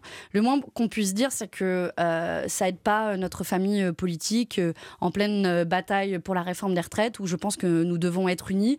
Rien que le fait qu'on en parle ce matin et qu'on prenne du temps euh, d'interview, je pense que c'est pas une bonne chose et que ça peut faire diversion. Et puis même euh, applaudir euh, quelque part, euh, ça brouille le message euh, et ça contredit peut-être euh, l'exclusion qui a été décidée par le groupe de quatre mois et qui aurait dû être claire, nette, tranchante, de manière à pouvoir euh, ensuite euh, passer à autre Pour chose. qui elle n'est pas claire Pour lui-même Pour Adrien Quatennens Je sais pas, vous lui poserez la question, mais Ah, je vais, je vais au bout de, je vais, je vais au bout, je vais au bout de, de, de ce que j'ai en tête. C'est à la fin, euh, moi, ce qui m'a le plus insupporté quand même, c'est euh, La République En Marche et Aurore Berger qui donnaient des leçons. Moi, je me suis pas cachée sur le cas Quatennens et je vous ai donné mon avis.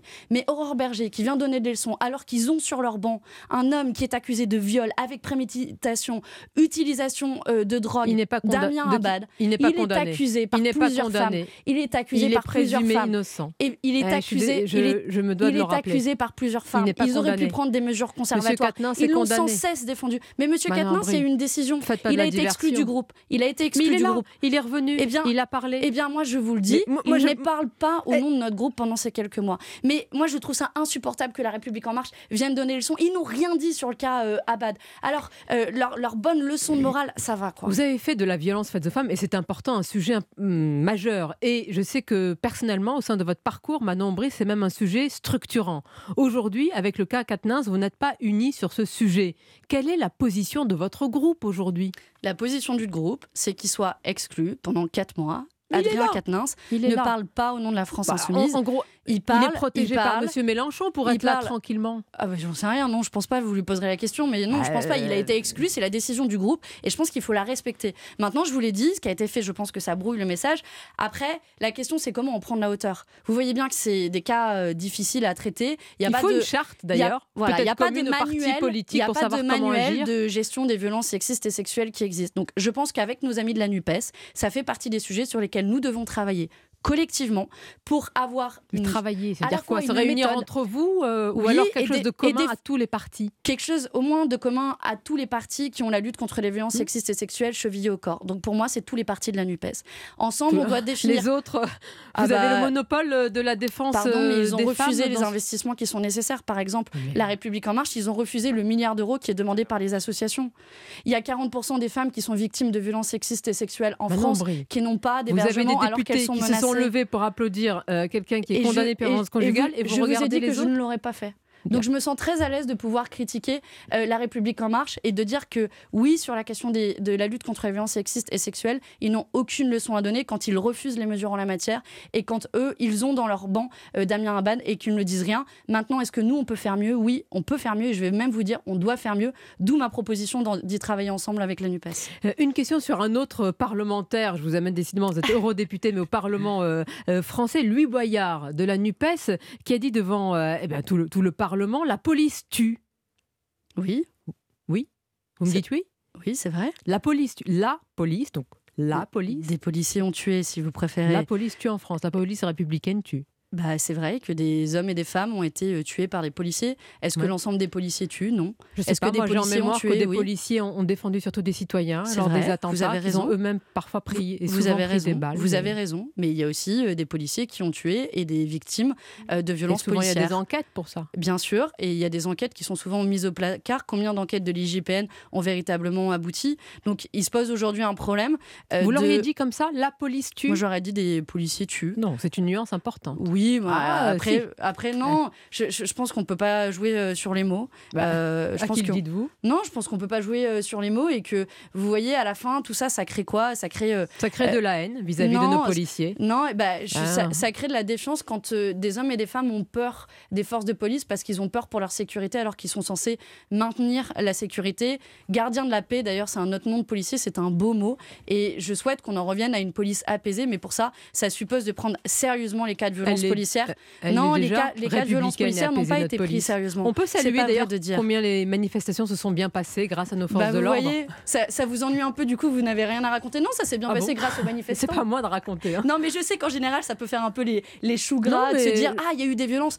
Non, et d'ailleurs, je vous le dis, Samedi, il y a une grande manif. C'est moi qui vous dis, est-ce que vous saluez euh, justement la, bien sûr le bon déroulement de ces manifestations Mais bien sûr que je, salue. Mais j'espère que samedi, il y aura encore plus de monde. Et cette fois-ci, on vient avec les parents, les copains, les enfants, son chien, son chat. Vous-même, Sonia Mabrouk, vous êtes la bienvenue pour venir en manif. Et plus on est nombreux, plus à la fin, le gouvernement, euh, il a des chances de céder. C'est un peu comme, euh, vous savez, il y a l'OM qui a gagné hier contre le PSG. Donc, droit au but, il peut se passer des choses. Merci, on a compris pourquoi vous étiez. Merci, Manon Brie. Bonne Merci, journée Sonia Mabrouk. et le club de la presse européen dans 10 minutes on va parler de la, tournée européenne de Volodymyr Zelensky, Gaspard Proust dans un instant et Emmanuel Ducrot. A tout de suite.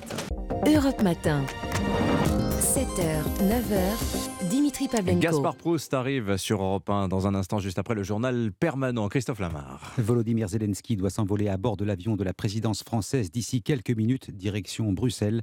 Le président ukrainien, accompagné d'Emmanuel Macron, doit assister au sommet européen des 27. Il devrait renouveler sa demande de livraison d'avions de combat. Plus de 16 000 morts en Turquie et en Syrie. La liste des victimes du double tremblement de terre ne cesse de s'allonger. Les secours redoublent d'efforts pour rechercher les rescapés, toujours prisonniers des décombres. Après Total Energy, c'est au tour de Vinci d'annoncer une forte hausse de son bénéfice net, plus 64%, soit 4,2 milliards d'euros. Résultat porté par les infrastructures comme les autoroutes, la construction ou encore les énergies. Merci Christophe. Coup d'œil sur la météo. Anissa Dadi, eh bien, il fait très beau, il fait très froid. Oui, moins 9 à Charleville-Mézières ce matin, moins 3 à Paris, 4 degrés à Cherbourg. Pourquoi? Parce que nous avons des nuages avec une perturbation qui est de retour et qui essaye vraiment de rentrer euh, sur le pays par le nord-ouest, donc ce matin et tout au long de la journée, entre la Bretagne et les Hauts-de-France, le long des côtes de la Manche. C'est très gris. Ça va un petit peu mieux sur les Pyrénées-Orientales. On a quelques passages nuageux, mais c'est beaucoup moins agité qu'hier. C'est en Corse que le temps reste encore assez gris avec des flocons de neige des 400 mètres, quelques averses. Ça s'arrange dans l'après-midi. Partout ailleurs, soleil radieux avec 5 à 12 degrés cet après-midi. Merci beaucoup Anissa. Il est 8h33 sur Europe 7h, 9h. Europe Matin. Manon Aubry, vous nous avez fait la courtoisie de rester pour nos signatures Toute la journée Toute la journée, si vous voulez.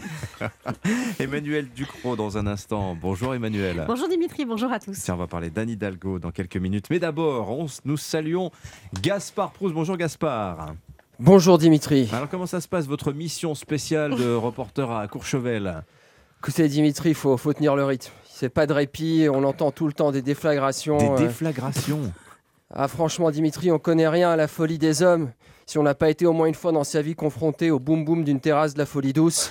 Euh, d'ailleurs, j'en profite pour avertir la direction. En termes de notes de frais, on ne sera pas sur un reportage immersif à Notre-Dame-des-Landes ou sur les pistes cyclables à Paris. Hein. Je préfère prévenir. Et donc, j'imagine que vous avez un peu parlé aux gens. Là. Vous les sentez préoccupés par la situation économique et sociale du pays?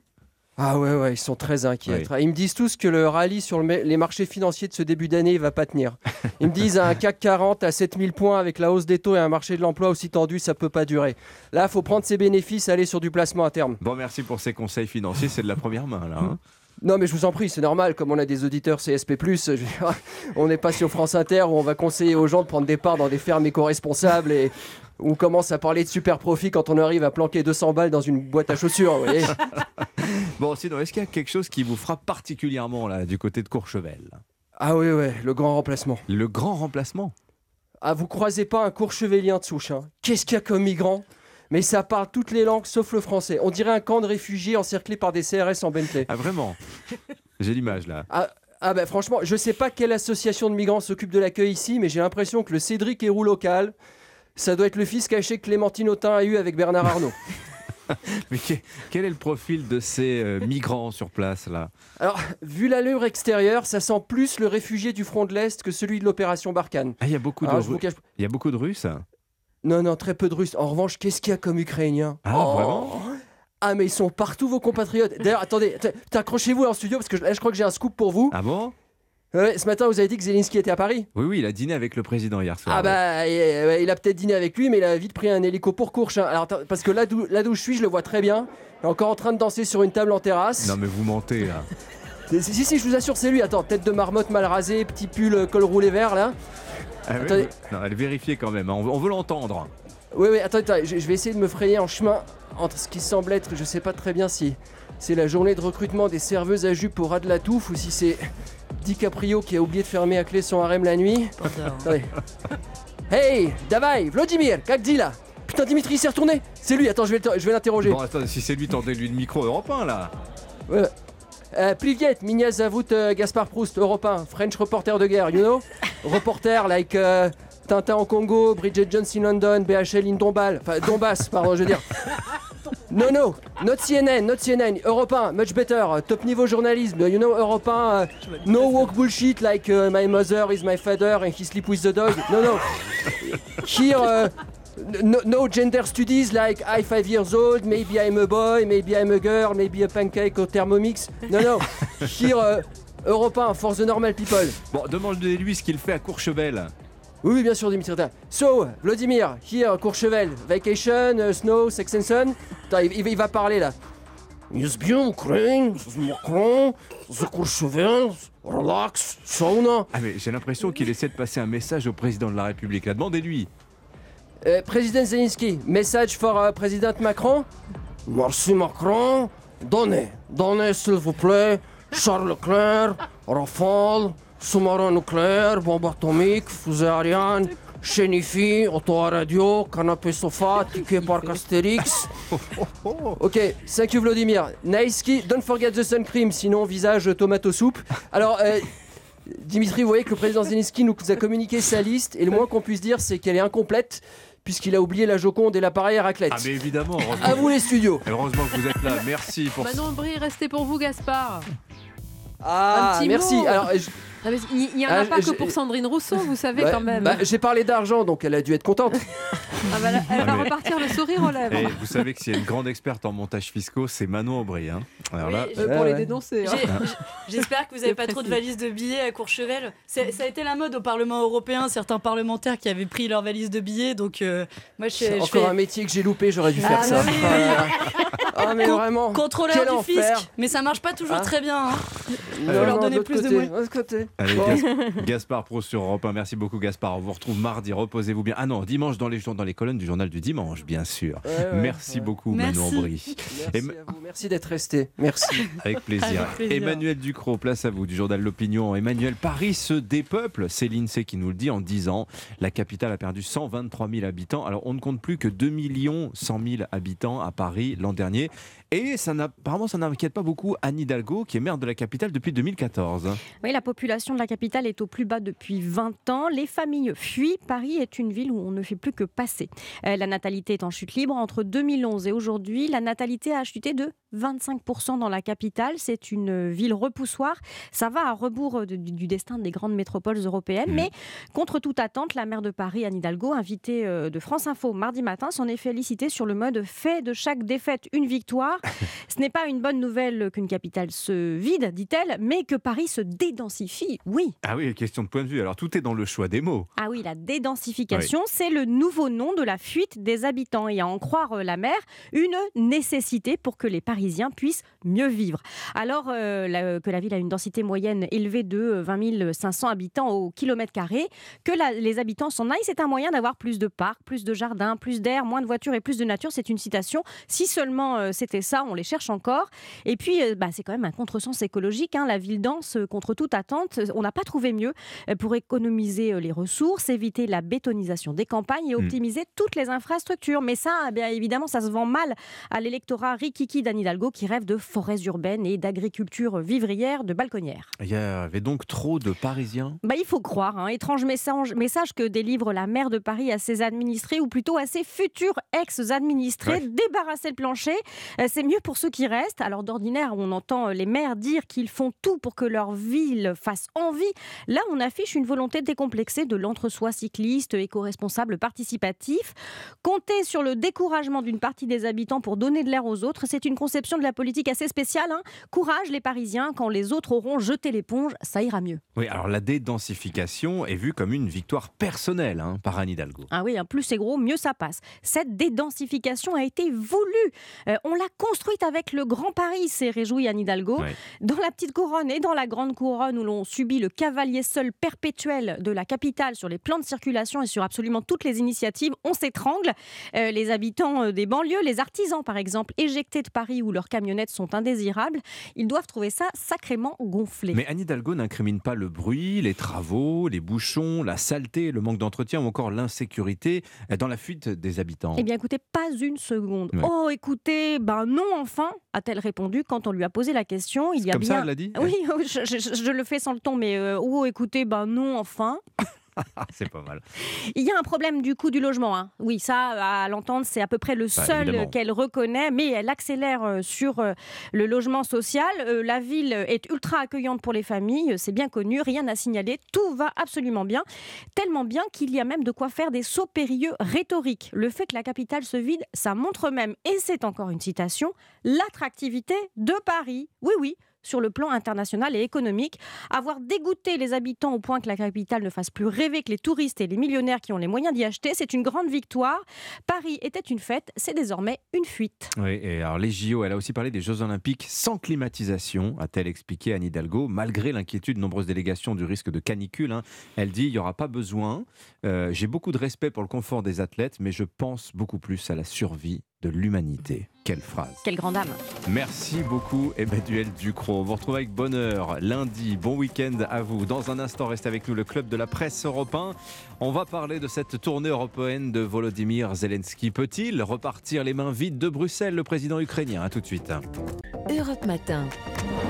7h, 9h, Dimitri Pavlenko. 8h45, se voir, décidément, ça change tout. Hein. Le voyage surprise de Volodymyr Zelensky en Europe va-t-il changer la donne en Ukraine face à la Russie? Réponse, euh, peut-être dans quelques heures, dans quelques semaines en tout cas, alors que les états-majors bruisent de rumeurs sur une nouvelle offensive massive des Russes au printemps, peut-être même beaucoup plus rapidement qu'on ne le croit dans les semaines qui viennent. En tout cas, ce n'est que la seconde sortie en un an du, du président ukrainien après un déplacement aux États-Unis. C'était juste avant Noël. Zelensky a ému les parlementaires britanniques en demandant des ailes pour protéger la liberté, comprenez évidemment des avions de chasse. Que va-t-il obtenir des 27 tout à l'heure à Bruxelles? Il va s'exprimer en plénière extraordinaire à 10h. On en parle ce matin avec nos deux plumes du jeudi. Bonjour Charlotte Dornelas. Bonjour Dimitri. Journaliste à Valeurs Actuelles. Et Carole Barjon est avec nous aussi, grand reporter à l'Obs. Bonjour Carole. Bonjour Dimitri. Alors, Volodymyr Zelensky, qu'a-t-il obtenu à ce stade? Bon, moins qu'il n'espérait sans doute, puisqu'il pensait repartir de Londres avec des avions de chasse. Mais bon, il a cette promesse de formation de pilotes ukrainiens aux normes de l'OTAN. Qu'est-ce que vous pensez qui va se passer cet après-midi, en tout cas ce matin, pardon, Carole, euh, du côté de Bruxelles On attend évidemment un discours émouvant, des applaudissements, mais derrière, quelles annonces possibles? Il faut quand même s'arrêter déjà sur euh, la, visite, enfin l'accueil qui lui est réservé, parce que ça marque quand même un tournant, euh, notamment de la part d'Emmanuel Macron, pas forcément de la part des États-Unis qui avaient déjà reçu Zelensky juste avant Noël, je crois. Le 22 décembre, exactement. Voilà, Joe Biden avait quand même, disons, inauguré la, séquence, et, ensuite il a été reçu également à Londres par le roi Charles III, par le Premier ministre, etc. Exactement. Donc c'est quand même très symbolique déjà. ça acte un genre de tournant, et encore plus avec. Lequel? Vous dites un, bah, bah, tournant pour Et surtout avec la France, le, le tournant, parce que on se souvient que pendant assez longtemps, euh, Emmanuel Macron euh, répétait volontiers qu'il ne fallait pas humilier la Russie. Ce discours-là, semble-t-il, hmm. est derrière. A-t-il pour autant tort, hmm. Emmanuel Macron, lorsqu'il disait cela? Non, il n'avait pas forcément tort parce que la Russie ne va pas disparaître euh, du globe. Donc, un jour ou l'autre, de fait, hmm. il faudra tenir compte de, de, la Russie et, comme on le sait. Les milieux militaires américains disent quand même il faut que la Russie perde, mais pas trop. Oui, euh, c'est jamais très très bon qu'un pays soit humilié. Enfin, on se souvient de ce que ça a donné dans le Bah passé après la Première Guerre mondiale. Bien sûr, le Donc, traité de Versailles, 18, etc. Bien Ouais. entendu. Euh, mais euh, en tout cas, ce qui est clair, c'est que la France a changé d'attitude. D'ailleurs, euh, Zelensky le dit lui-même Oui. dans une interview au Figaro aujourd'hui. Ah oui, là, cette phrase, je crois que Macron a changé pour de vrai cette fois. Oui. C'est bien qu'il nous donne la recette. Ouais. Bah oui, c'est vrai qu'il tient plus tout à fait le même discours. Il le reçoit en grande pompe, il l'accompagne à Bruxelles. Euh, oui, ça marque vraiment un virage, moi je crois.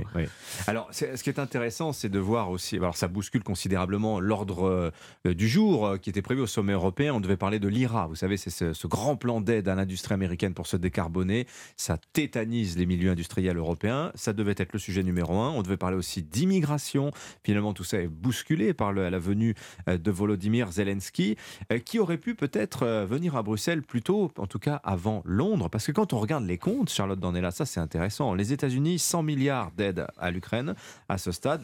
L'Europe a moins donné que les Britanniques en termes d'armes. En revanche, c'est 68 milliards d'aides que les Européens ont versé à l'Ukraine.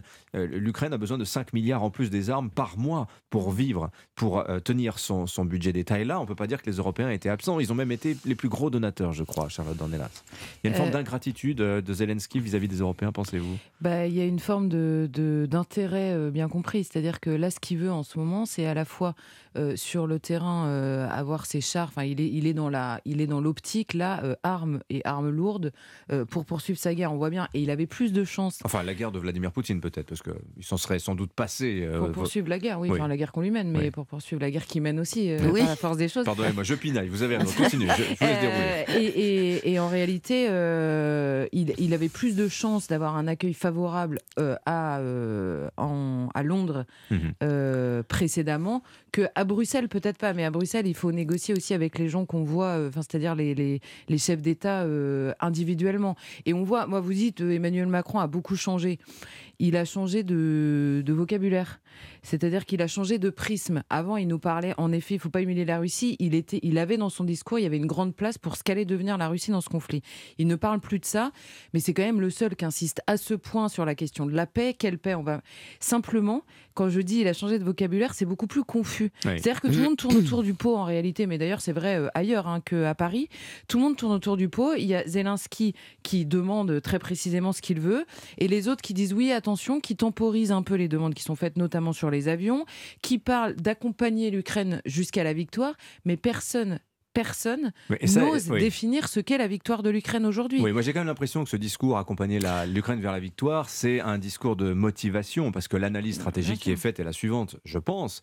C'est-à-dire qu'on se rend compte que le temps joue pour les Russes, ils ont la masse pour eux, ils ont le temps pour eux, le dégât économique, il est plutôt du côté de l'Ukraine que, que des Russes.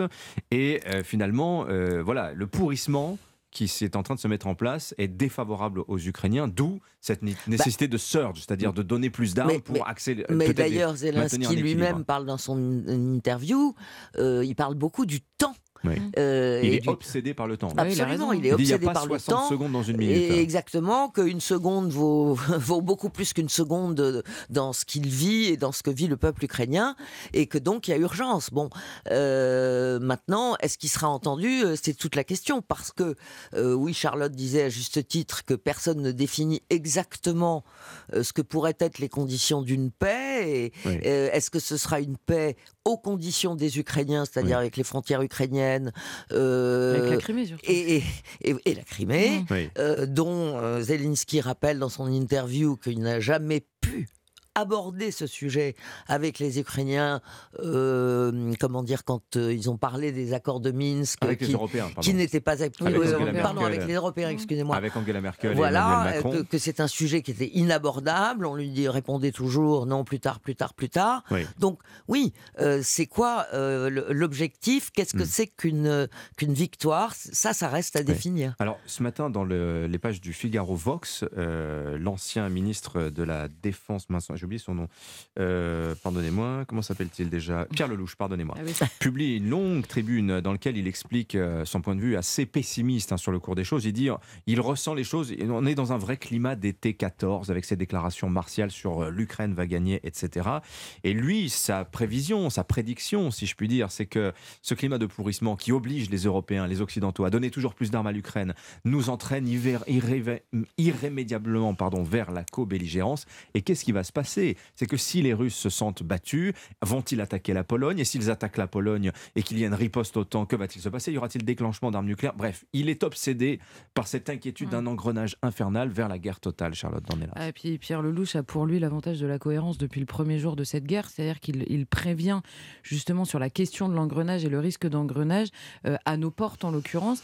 Mais il y, a beaucoup de, personnes ou même de personnalités politiques, et là je pense notamment euh, euh, dans les autorités européistes, quand vous vous enfermez dans un discours moral sur la guerre, c'est un piège en fait. Vous ne pouvez plus derrière avoir la moindre retenue, donc vous vous empêchez d'aborder le seul sujet qui compte, à savoir pourquoi exactement, quel est le but de ce soutien dans la guerre, c'est-à-dire quand est-ce que l'Ukraine considère avoir gagné, tout en n'ayant pas une humiliation totale de la Russie, hmm. qui risque de se retourner contre non seulement l'Ukraine, les pays voisins qui le savent très bien, qui sont dans une panique. Ah, je dis pas que c'est simple. La peur que la guerre s'étende doit-elle nous faire vouloir à la victoire de la Russie Je, ne dis pas, que je dis pas que c'est simple. Je dis que c'est d'autant plus compliqué qu'on mélange en permanence le discours de, réalisme, on va dire, par rapport à l'agression russe initiale mhm. et à la défense euh, ukrainienne, à une espèce de, moraline. Enfin, je veux dire, Ursula von der Leyen, il faut l'écouter. Je suis pas sûre qu'elle soit très spécialiste euh, de la guerre, ce qui n'est pas un reproche, mais dans ces cas-là, on s'abstient, on, va dire.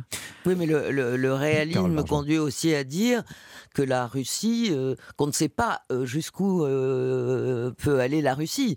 Et de ce point de vue-là, oui, les Occidentaux sont obligés de tenir compte aussi Hmm. des visées de la Russie. Bah, On ne sait pas ce que veut Poutine exactement. Jusqu'où il est prêt à aller. Il y a cette très belle phrase, je la donne quand même de, de Volodymyr Zelensky dans son entretien au Figaro. Il dit cette, la chose suivante Ça m'a touché personnellement. Cette guerre a prouvé que les nations ne sont pas toujours instables et hésitantes. Elle a prouvé la force et l'importance des populations qui influencent leurs dirigeants. Parfois, les gouvernements hésitent, mais alors les peuples poussent. Mm. C'est quand même une phrase, euh, je trouve, assez puissante de la part du, président Zelensky. Ça vous une phrase d'un dirigeant de l'Est.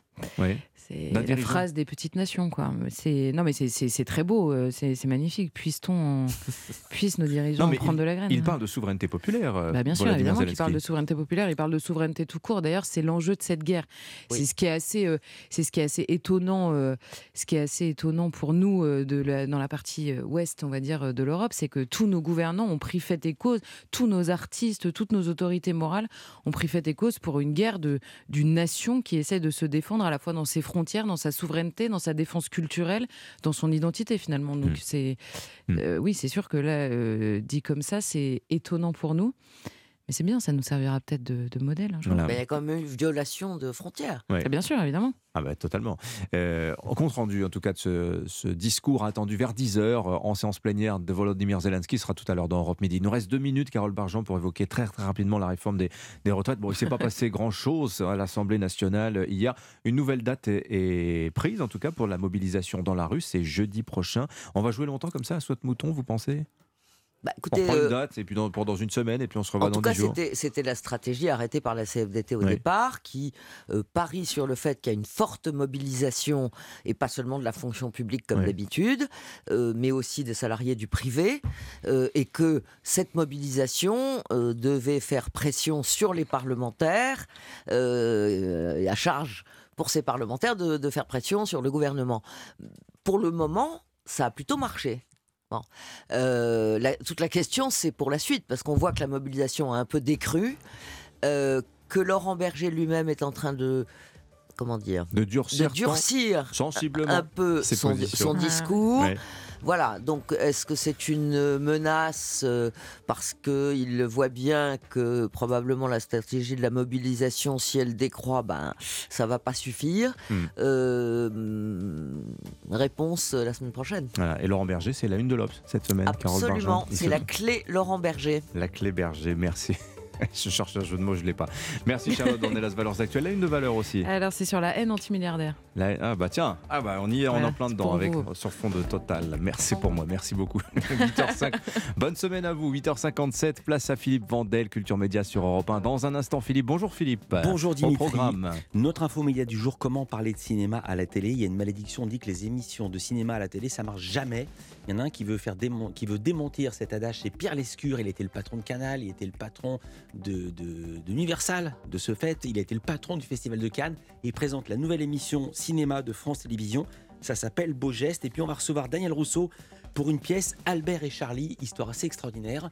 C'était les deux personnages les plus célèbres de toute l'après-guerre. Il y en a un, personne ne comprenait ce qu'il disait et l'autre, tout le monde le comprenait alors qu'il était muet. Celui qui était muet, c'était Charlie Chaplin, Charlot, et celui dont on ne comprenait rien, c'était Albert Einstein. Ah c'est la rencontre fictive. Je vous ai eu, hein C'est ça du teaser entre Albert Einstein et Charlie Chaplin.